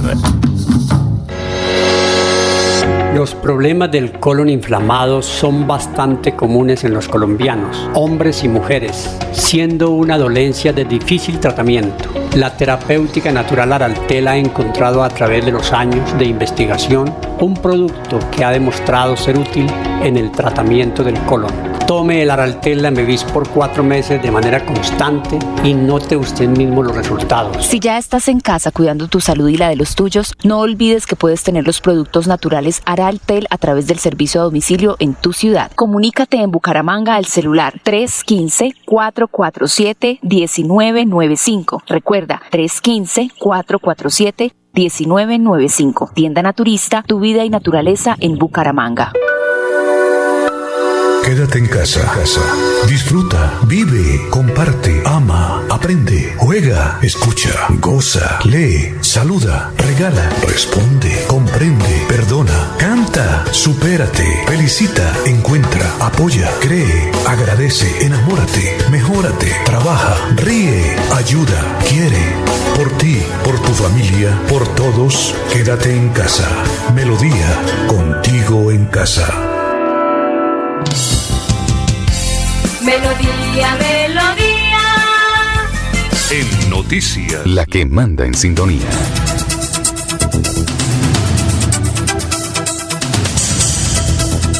Bien, eh, Jorge, noticias a esta hora. Son las 7 de la mañana, 7 minutos. Jorge, bueno, mientras viene Jorge, vamos Sí, con. señor. Ah, bueno, siga Jorge. Don Alfonso, murieron dos, dos cóndores que sobrevolaban el páramo de Almorzadero, al parecer envenenados. Ambos fueron hallados por campesinos en jurisdicción municipal de Cerrito, confirmó la coordinadora de educación ambiental del Parque Jaime Duque, Andrea Caroline Flores. Una de las aves es un macho adulto que fue encontrado en la vereda Corral Falso y la otra es una hembra también adulta hallada en el sector de Ciote. Los, con- los cóndores fallecieron cuando eran trasladados para la práctica de primeros auxilios y pruebas de toxicología. Los cuerpos fueron entregados a la Corporación Autónoma Regional de Santander CAS para la práctica de las necrocias.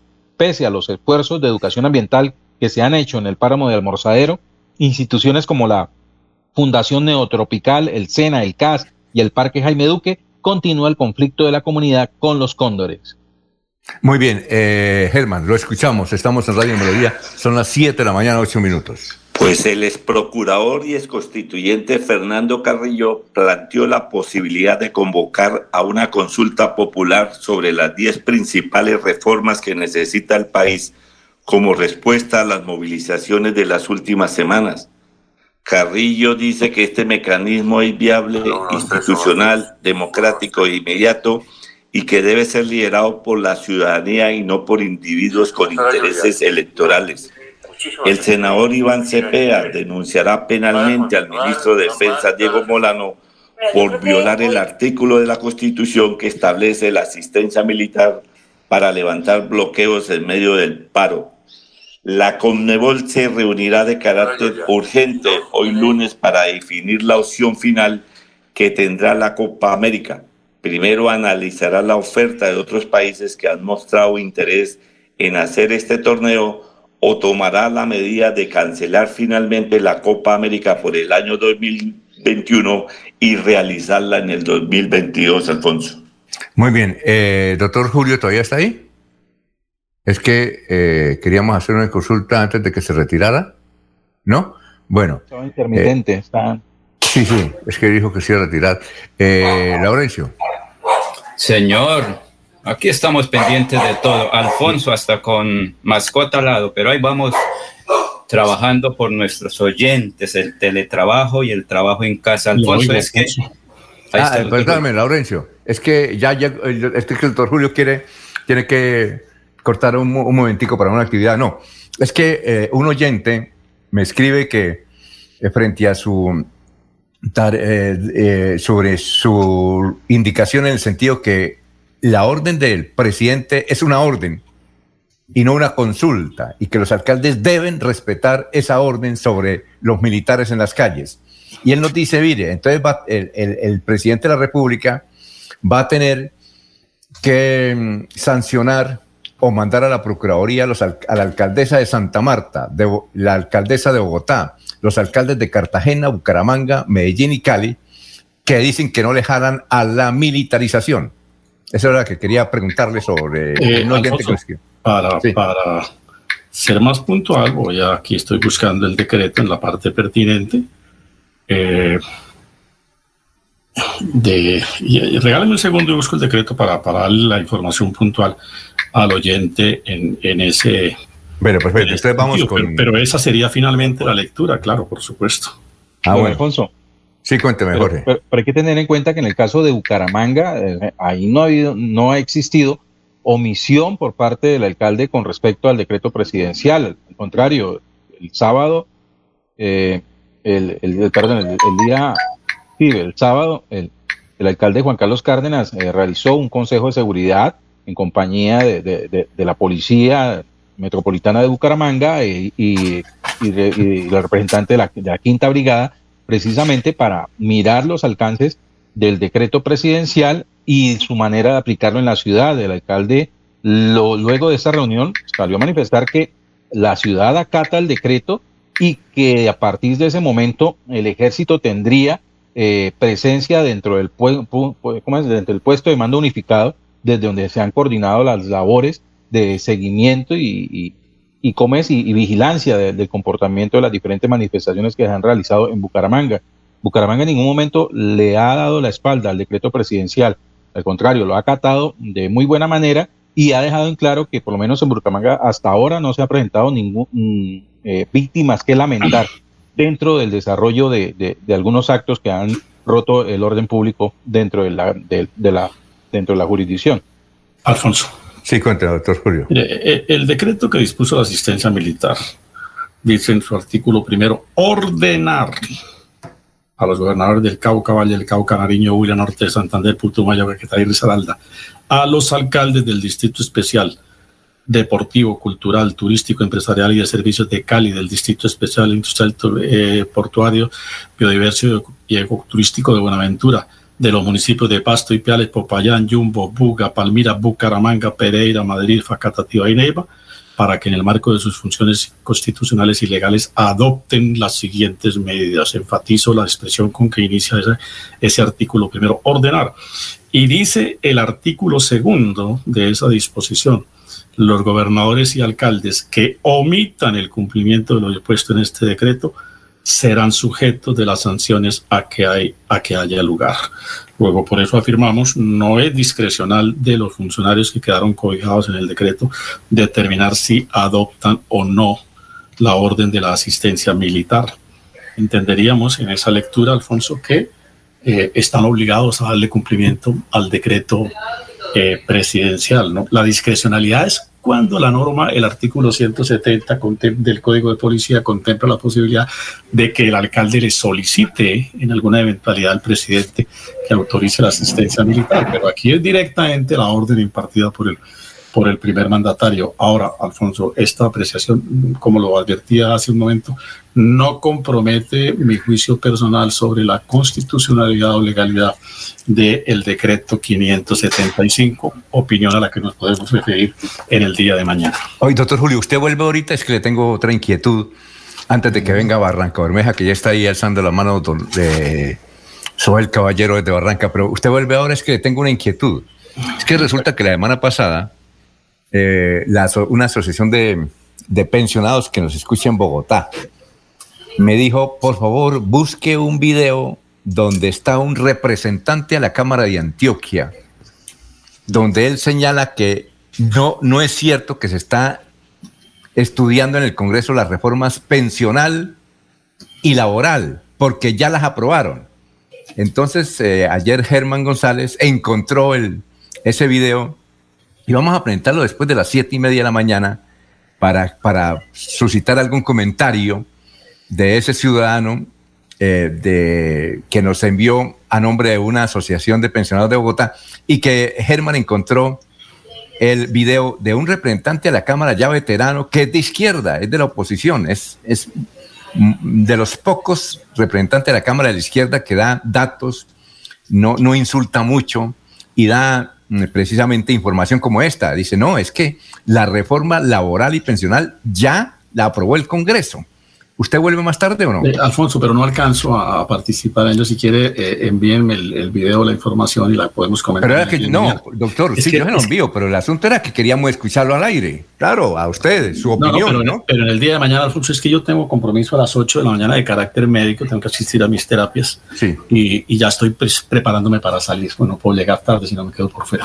Pero Alfonso, Alfonso, antes que se retire el doctor Julio Enrique, es que una cosa es la asistencia militar, me dice aquí un experto en seguridad eh, y otro es la militarización de una ciudad. La asistencia es lo que hicieron cuando trajeron las piñas desde Lebrija aquí a Bucaramanga. Asistieron al joven Piñero. Asistieron este fin de semana a mujeres de San Vicente y de otros municipios trayendo a través de camiones del ejército la piña, los mangos y otros productos aquí a la ciudad de la Real de Minas.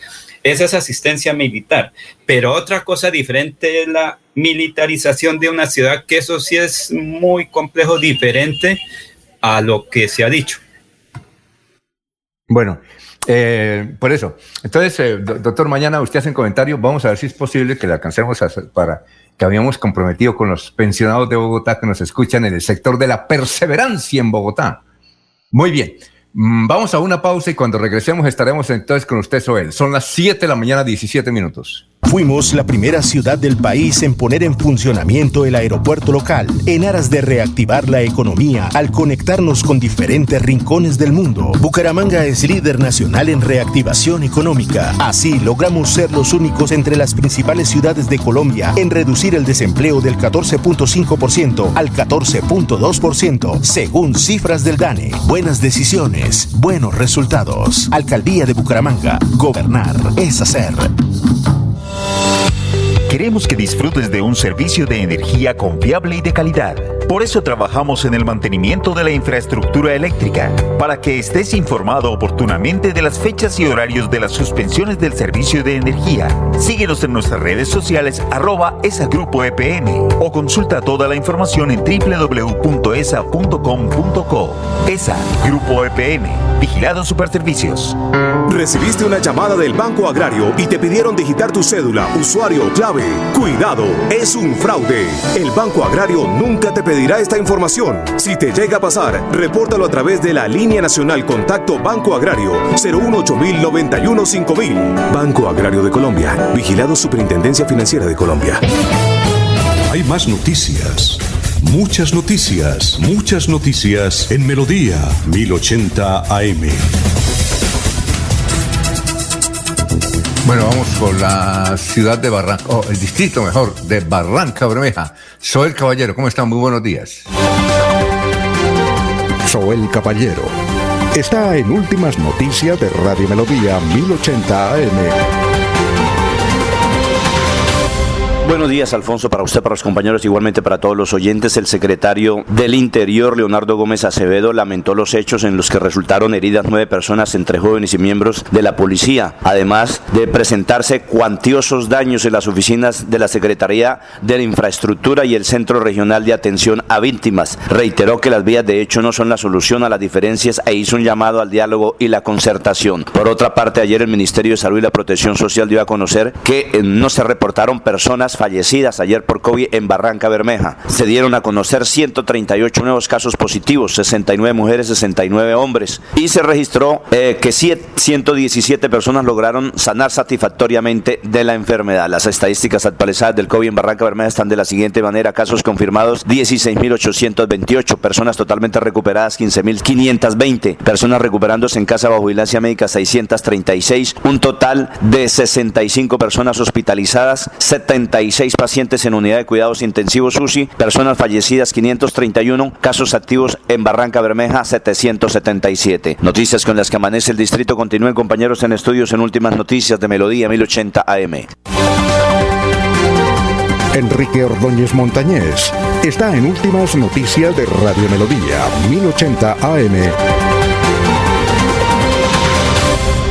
A las 7.20 minutos preguntas para el profesor Enrique Ordóñez. Otoniel Díaz quiere saber el significado de la expresión a grosso modo. ¿Qué quiere decir, profesor, a grosso modo? Muy buenos días. Muy buenos días, eh, Alfonso y oyentes de Últimas Noticias. Otoniel, primero tenemos que corregir que no es a grosso modo. Todo el mundo en el aula popular dice a grosso modo. Vamos a explicar esto a grosso modo, a grosso modo. No, no es a grosso modo. La expresión latina no se le antepone la preposición a, solamente se dice grosso modo. Grosso modo. Es una expresión latina que significa más o menos, más o menos. Cuando uno dice grosso modo, quiere decir que es más o menos, aproximadamente, a grandes rasgos. Pero en el habla corriente las personas le agregan la preposición a y entonces queda a grosso modo. Es incorrecto decir a grosso modo. La, la latina es solamente grosso modo. Eh, Entonces se emplea incorrectamente. No es a grosso modo, sino grosso modo. Grosso modo. Solamente grosso modo, que es aproximadamente, más o menos, o a grandes rasgos. Esa es la explicación que le tenemos a don Otoniel, pero hay que corregir que no es a grosso modo, sino solo grosso modo. Ah, muy bien. 7.22. Sofía Prada escucha por radio y televisión convocatorias que hacen los manifestantes para un cacerolazo. ¿Es correcto, a propósito, profesor, convocar a un cacerolazo? No, yo no asistiría a un cacerolazo, Alfonso. ¿Por qué? No, porque es incorrecto. Ya le hemos corregido aquí varias veces. Yo creo que esta es la, la, la enésima vez que corregimos el cacerolazo. ¿Por qué? Porque es que convocar a un cacerolazo, y en esto tienen que ayudarnos los, los de la prensa y la, radio y la televisión. ¿Qué es un cacerolazo? Pues un cacerolazo es el golpe que se da con una cacerola. Entonces, si uno convoca un cacerolazo, quiere decir que vamos a convocar a una pelea ya con cacerolas donde todo el mundo se va a agarrar a, a darse golpes con las cacerolas. Mm, Eso es un cacerolazo. Lo mismo que garrotazo es un golpe con un garrote. Botellazo es un golpe con una botella. Tiestazo es el golpe con un tiesto de una arepa. Y arepazo es el golpe con una arepa. Eh, y así sucesivamente. Olletazo con una olleta. Entonces no es un cacerolazo. En el diccionario, y antes de hacer la convocatoria, los señores deben mirar el diccionario. Este es un término que se empleó mucho en España. Eh, el, el ruido, el ruido que se hace con las con las cacerolas, que es lo que a lo que se convoca, hacer ruido con las cacerolas, es una cacerolada, una cacerolada y no un cacerolazo. Entonces hay diferencia entre cacerolazo, que es el golpe, y la cacerolada, que es el ruido, el ruido de las cacerolas. Eso es lo que se hace en una marcha de ese tipo. Ruido con las cacerolas, entonces una cacerolada. Señores de la prensa, de la radio, de la televisión, por favor, ayuden a convocar a una cacerolada y no a un cacerolazo. Eso es lo, importante, doña Sofía, para corregir. Y hay que mirar el diccionario, abrir el diccionario y mirar qué es cacerolazo y qué es cacerolada. Ahí estamos en lo cierto, Alfonso. Oiga, profesor, pero el 100% de periodistas dicen es cacerolazo. Yo no he encontrado que se haya convocado una cacerolada. ¿O usted sí? No, en España sí, Alfonso. En España sí, pero aquí en Colombia no. Ni en Venezuela tampoco. En Venezuela cuando convocaban era cacerolazo. Entonces el término se nos vino de Venezuela y la gente no se cuida de abrir el diccionario. Hoy lo tenemos tan fácil en el bolsillo, no es sino consultar en el señor Google. El señor Google nos resuelve cualquier inquietud. Entonces, si nosotros buscamos qué es un cacerolazo y buscamos qué es una cacerolada, establecemos la diferencia. Cacerolazo, el golpe, y cacerolada, el ruido. En España sí lo emplean bien, allá sí dicen una cacerolada. Oye, profesor, ¿y no se podría hacer como otros términos? Por ejemplo, que decir que en España se dice cacerolada, cacerolada y en América se dice cacerolazo, porque, por ejemplo, usted nos ha explicado que en, en, México y en otros países se dice transportistas y aquí podemos decir transportadores. ¿Ahí no se puede aplicar esa diferencia? Eh, Alfonso, es que la, diferencia está en el diccionario. Mientras la palabra en el diccionario eh, nos establezca una diferencia, porque es que el significado es diferente. Por eso le pongo el ejemplo de botellazo, garrotazo, arepazo, que eso significa golpe. Casi las palabras terminadas en aso en español casi siempre eh, significan golpe. Lo que significa golpe, primero la norma eh, dice las palabras que en español significan golpe se escriben con Z. Y entonces se ponen los ejemplos, dan varios ejemplos. Todo lo que sea golpe garrotazo, botellazo, tal, eso es golpe, golpe, golpe. Las palabras terminadas en aso significan golpe y se escriben con Z. Entonces, esa es la, la definición que da el diccionario. Y cacerolada ya es otra palabra. Cacerolada es el ruido, el ruido es diferente el golpe al ruido que se hace con las cacerolas. Entonces, eso se llama cacerolada. Ah, Esa es la diferencia. No podemos confundirlo uno con lo otro. Sí, profesor, muchas gracias, ¿no? No, con mucho gusto, Alfonso. Colombia, país de contrastes. Un joven de 24 años se partió el pecho para darle una imagen positiva al país. Hablo de Egan Bernal en el triunfo del Giro de Italia. Mientras otro contraste ocurre aquí en Colombia con los jóvenes, jóvenes que no piensan en el futuro, no piensan en el futuro y destruyen al país. Buen mensaje. Colombia, país de contrastes. Muy bien, profesor, muchas gracias. Gracias a usted, Alfonso, y a todos los oyentes. Un feliz día.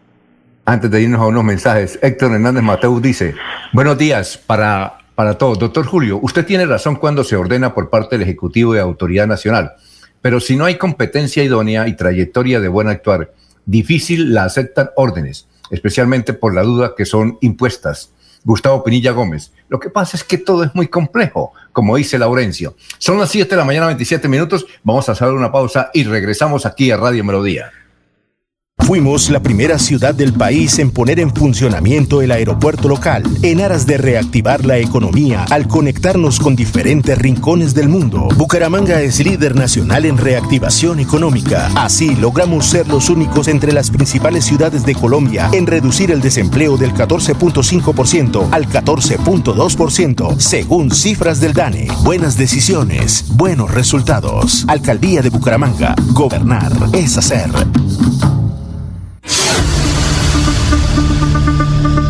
La gente, lo más importante de nuestra radio. La gente, la gente, lo más importante de nuestra lo más radio. importante de nuestra radio. Ustedes que nos escuchan en todas partes. Ustedes que nos prefieren siempre. Ustedes que nos han seguido toda la vida. La gente, lo más importante de la radio. Nuestra gente, técnicos, operadores, locutores y periodistas, amalgama de juventud y experiencia para hacer más fácil la comunicación. En Melodía la gente, lo más importante de la radio, lo más importante de la radio. Cuando pienses en amor, pasión, piensa en mí, Damiana. Pide ahora mismo tu tableta de Damiana para que disfrutes al máximo de una relación sexual con toda la energía, vitalidad y que te permita durar el tiempo que tú quieras. Damiana, pídela a domicilio en Bioalterna 643-6636 o al celular 321-441-6668 Bioalterna, calle 55 31 17, Barrio Antiguo Campestre, Bucaramanga.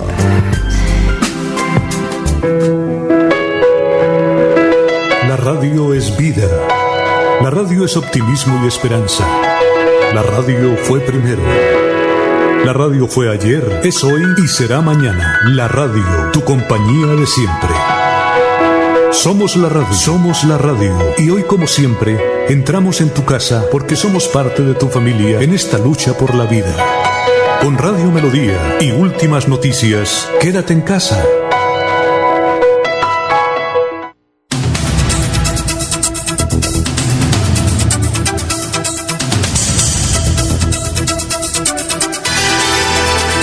Muy bien, son las 7.30, Jorge. Vamos con más noticias. Estamos en Radio Melodía. Un saludo para Jobin. Jobin nos escribe desde Lagos 2 de Florida Blanca. Jorge, noticias a esta hora. Bueno, mientras viene Jorge, entonces vamos con usted, Germán. Lo escuchamos, Germán. Estamos en Radio Melodía. Bueno, el Partido Comunes le comunicó al gobierno y al recién designado como comisionado para la paz, Juan Camilo Restrepo, que su, que su nombramiento no es bienvenido.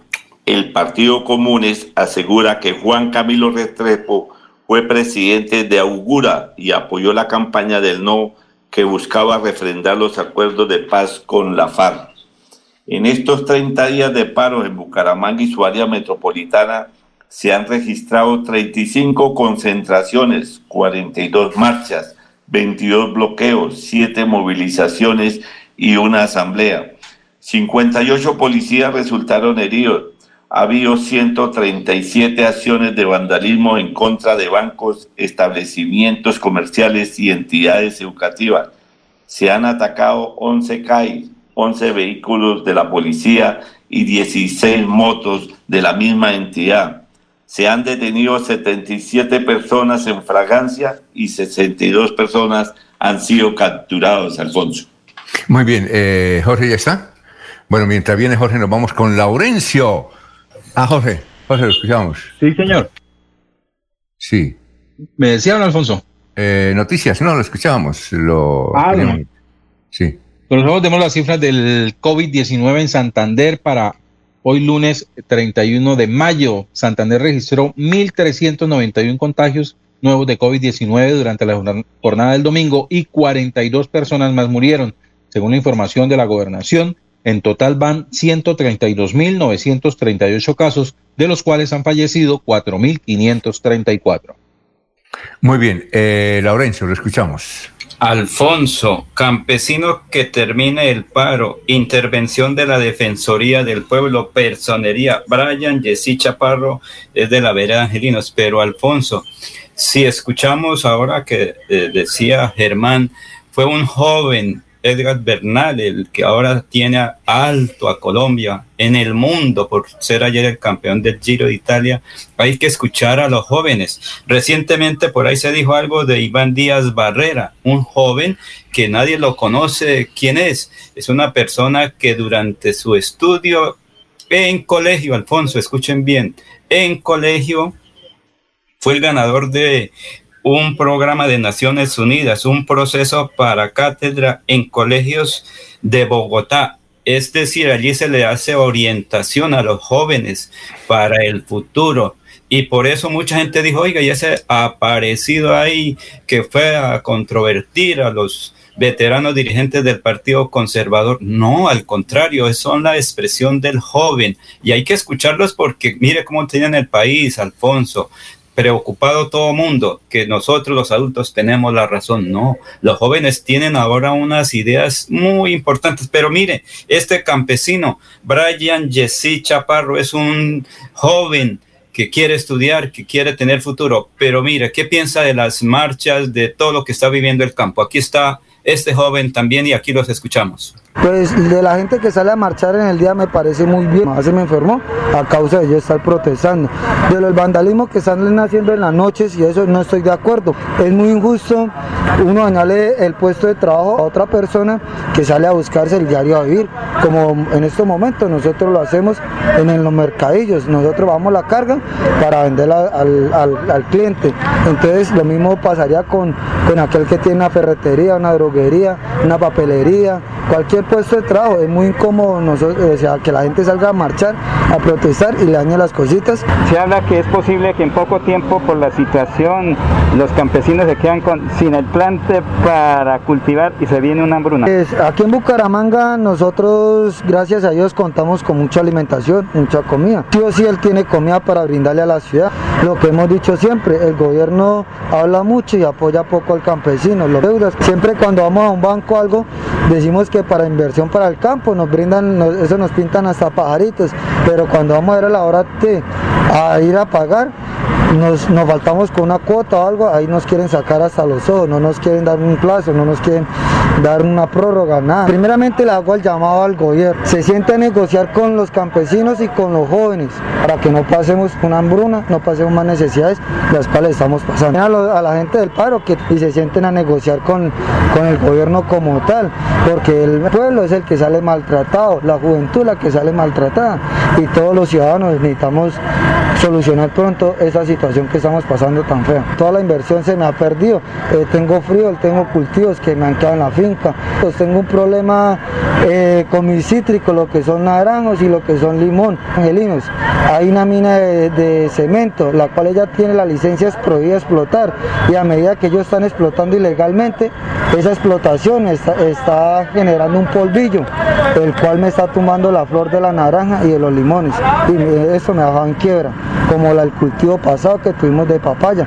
Nosotros tuvimos sembrados 5.000 matas de papaya y a raíz de, ese polvillo que nos perdió la producción y este en este momento estoy endeudado con el Banco Agrario porque ellos sí nos exigen la plata sí o sí pagar los cultivos. Esa planta queda por la vía, vía al mar, cerquita allá a, Colorados. Es la antigua empresa que llama eh, Cementos Diamantes, ahorita eh, se llama Cemex, las cuales ellos no tienen permiso de explotación, pero ellos le arrendaron, le alquilaron esa, esa mina a los señores Solarte, los cuales ellos están explotando de noche y trituran la piedra de día para que como tal la policía no les no se den de cuenta y no les hagan una multa. Póngale pues hay unos 20, 30 campesinos que estamos saliendo maltratados y perjudicados. un pozo de, de agua, así, pero lo tenemos para sistema de riego. Y a medida que ellos iban explotando, la última hicieron una explotación de 40 perforaciones, el cual nos rajó el tanque. Hemos pedido acompañamiento de la policía, de la misma gente de la cemento, de los solarte, y esta es la hora y nos han dado la espalda. También tenemos problemas con las porquerizas, porque ahí hay, cocheras que la cual nos están botando esa mierda literalmente, la mierda de los marranos y los miaos nos la están echando a las quebradas, las cuales de esas quebradas tomamos agua y los cuales a muchos les han dado diarrea y han estado internados en un hospital porque es que el agua es el futuro de nosotros y si no lo cuidamos no vamos a tener para más adelante poder cultivar. Señores Defensoría del Pueblo, necesitamos que nos acompañen porque la verdaderamente necesitamos actuar urgentemente. ¿Por qué? Porque el agua hídrica se nos está acabando, la fuente de agua se nos está acabando y la están contaminando.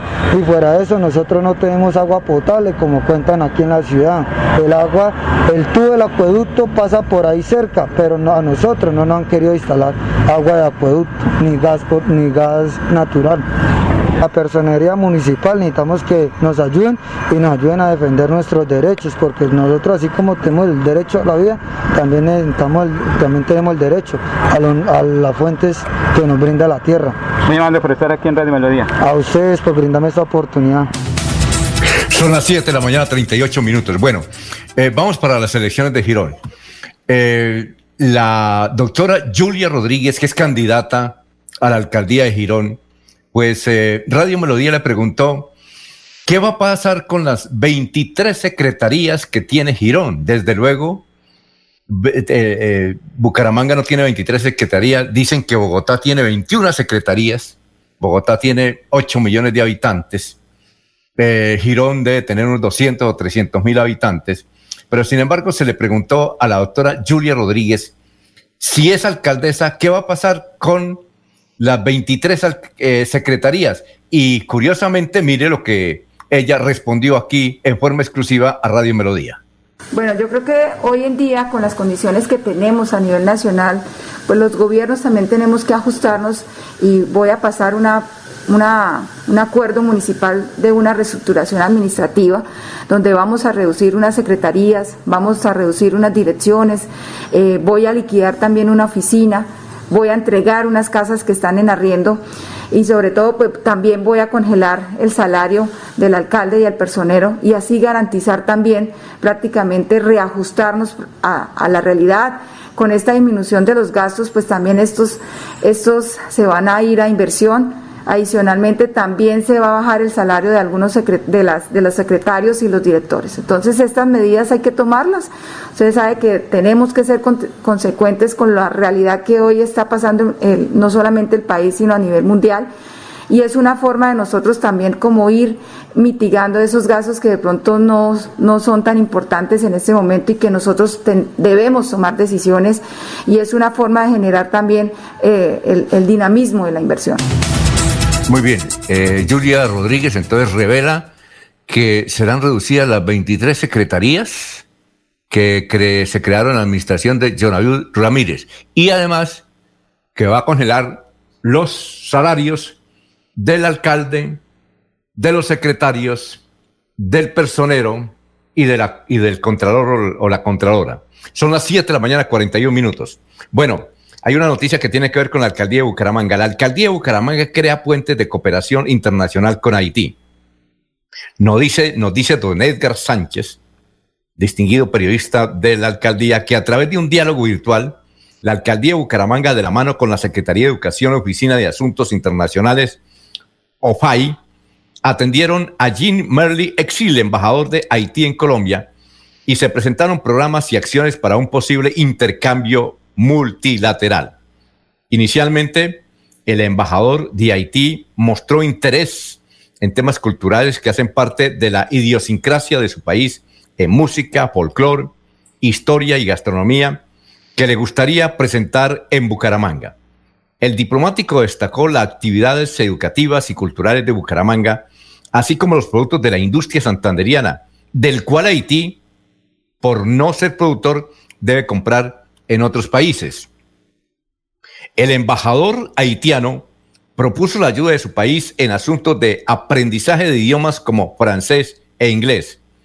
Ana Leonor Rueda Vivas, secretaria de Educación en representación del gobierno municipal de Bucaramanga, invitó al embajador de Haití a Bucaramanga para avanzar en un encuentro con empresarios de la región con el liderazgo del alcalde Juan Carlos Cárdenas y la participación del Instituto Municipal de Empleo y Fomento Empresarial IMEU. Sobre la propuesta educativa, manifestó la posibilidad de recibir ayuda para el aprendizaje del idioma francés y el fortalecimiento del inglés con presencia nativos en los colegios oficiales. Participaron del encuentro con el diplomático de Haití, Lina Romero, de la OFAI, que propuso la participación de ese país en la celebración de los 400 años de Bucaramanga.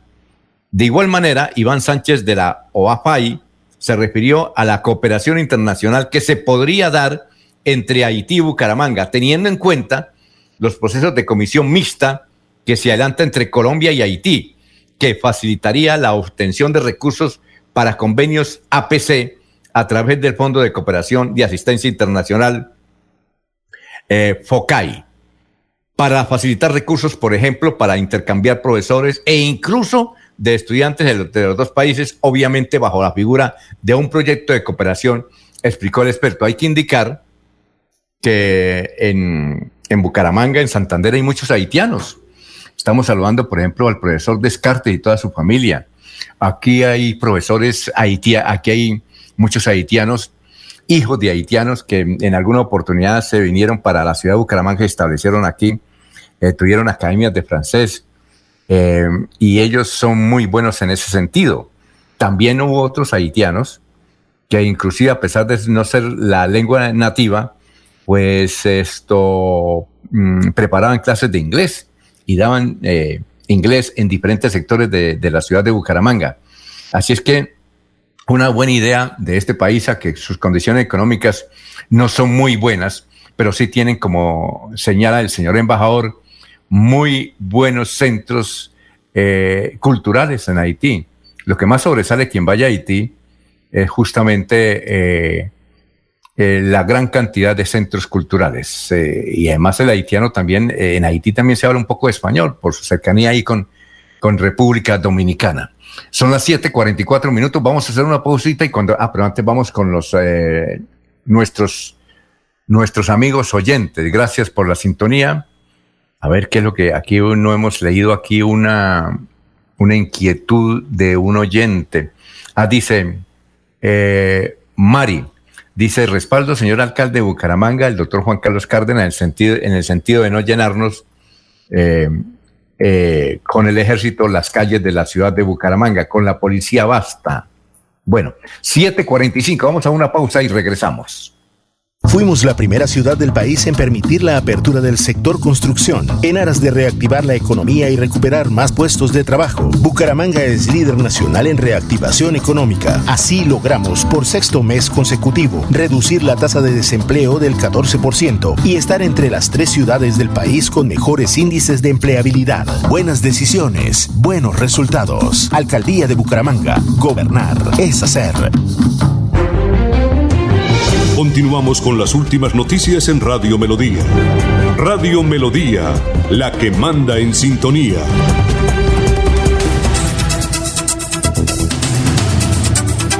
Nos escucha Álvaro Angarita. Álvaro Angarita nos envía un, Twitter de María Fernanda Cabal. Eh, María Fernanda Cabal también se emocionó tanto por el triunfo de Egan Bernal, pero lo felicitó mal. Dice, muchas gracias, Edgar. Edgar, en vez de ser Egan. Bueno, don Germán se fue. Bueno, quedamos los dos, ¿no, Laurencio? Aquí, Son las 7.46. que aquí estamos ¿A tiene, cañón. Ah, no, ahí está Germán. Ahí ya ah, volvió Germán. está, se había estaba tomando tinto. Estaba tomando tinto. Germán, noticias a esta hora, porque Laurencio le tengo al alcalde de Barichara. Germán, lo escuchamos. Pues la Unión Ciclística Internacional ha destacado los sueldos y presupuestos de los equipos femeninos para el año 2021 tras la introducción del salario mínimo a raíz de la creación de la primera división profesional de equipos femeninos.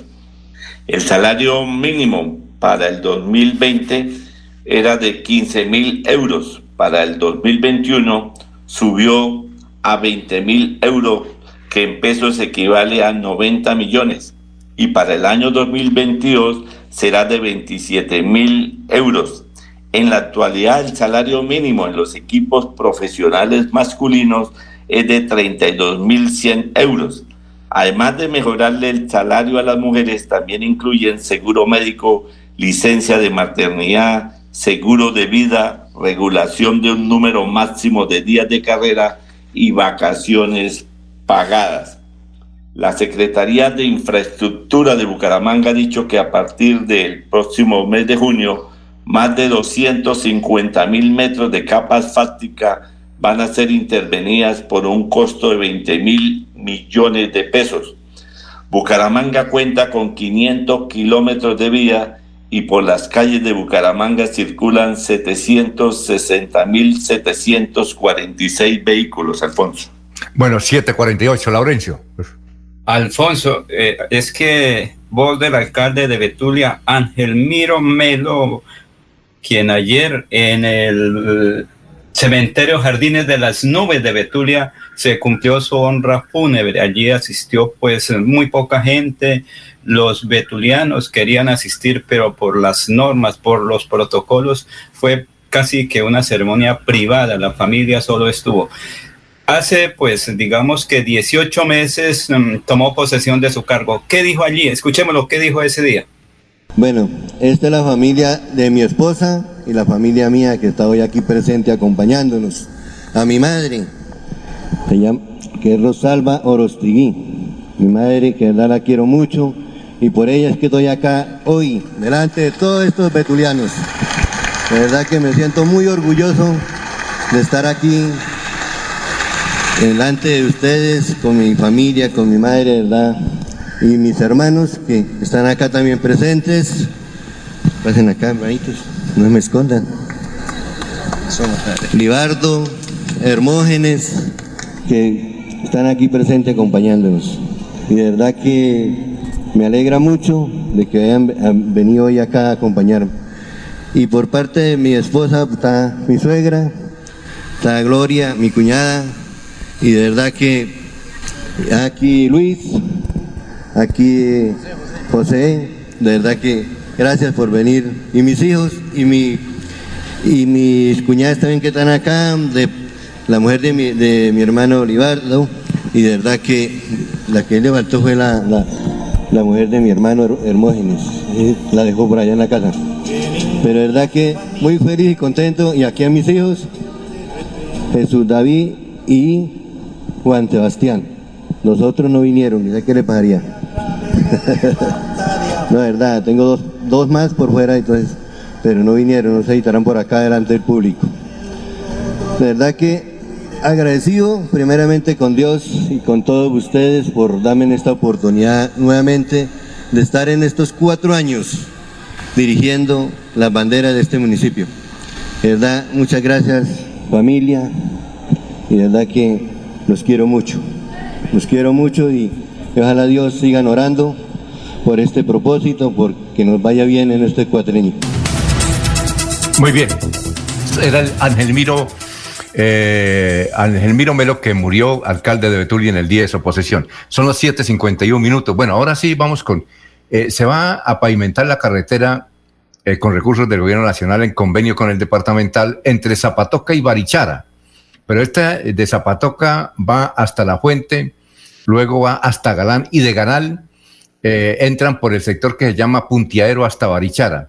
Pero la comunidad está denunciando que entre, entre Galán y Barichara es que va a tener una nueva mm, dirección la carretera porque quieren beneficiar a unas fincas del consuegro del señor alcalde de Barichara, Alfonso Rodríguez. Hay mucha expectativa. Anunciaron con realizar un paro, un paro si no se pavimenta lo que inicialmente eh, está, que es la ancestral carretera entre Galán y Barichara por el sector de Puntiaero, donde ahí hay un puente. Pero es que quieren desviar esa ruta para beneficiar unas fincas. Aquí está el señor alcalde de Barichara, Alfonso Rodríguez, pues hablando sobre el particular. En este momento quiero dirigirme a la comunidad de Chagüete y a la comunidad de la Vereda del Hoyo, como también a los dos concejales de oposición. Dejemos claras las cosas. Esta pavimentación obedece a un convenio que hace la gobernación de Santander con la presidencia de la República.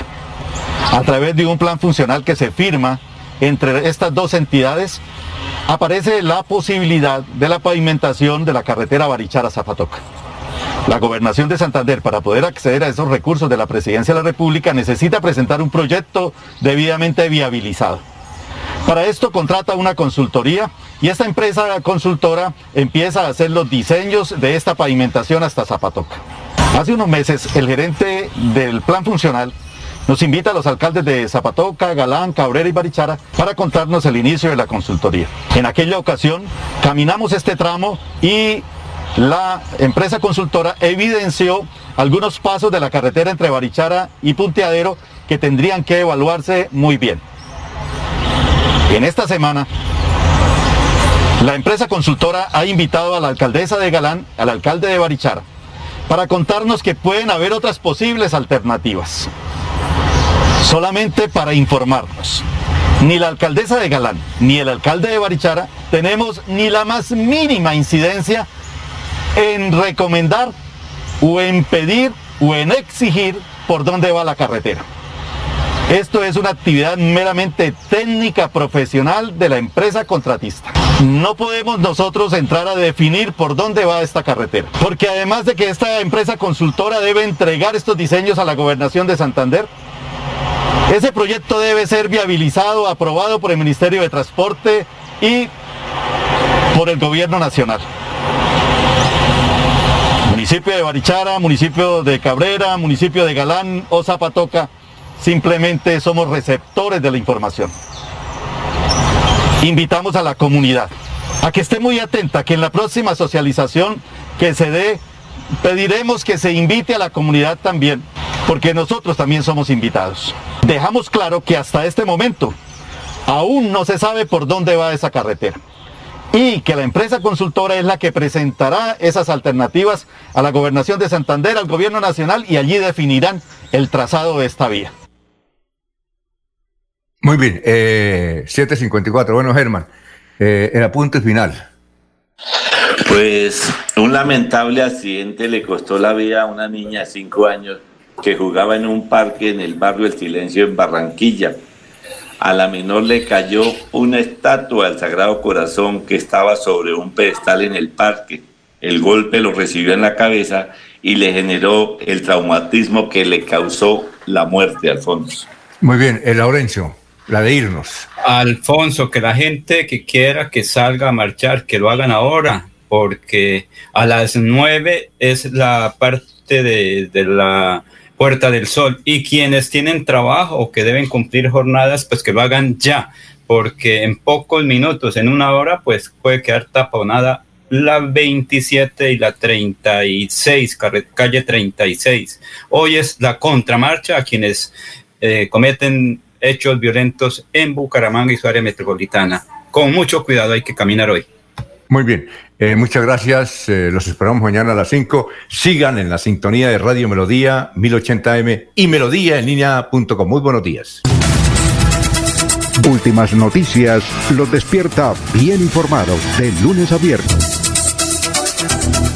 En todas las áreas de la información regional, un periodista de Últimas Noticias registra la información en Radio Melodía 1080 AM y en melodíaenlínea.com. Director Alfonso Pineda Chaparro.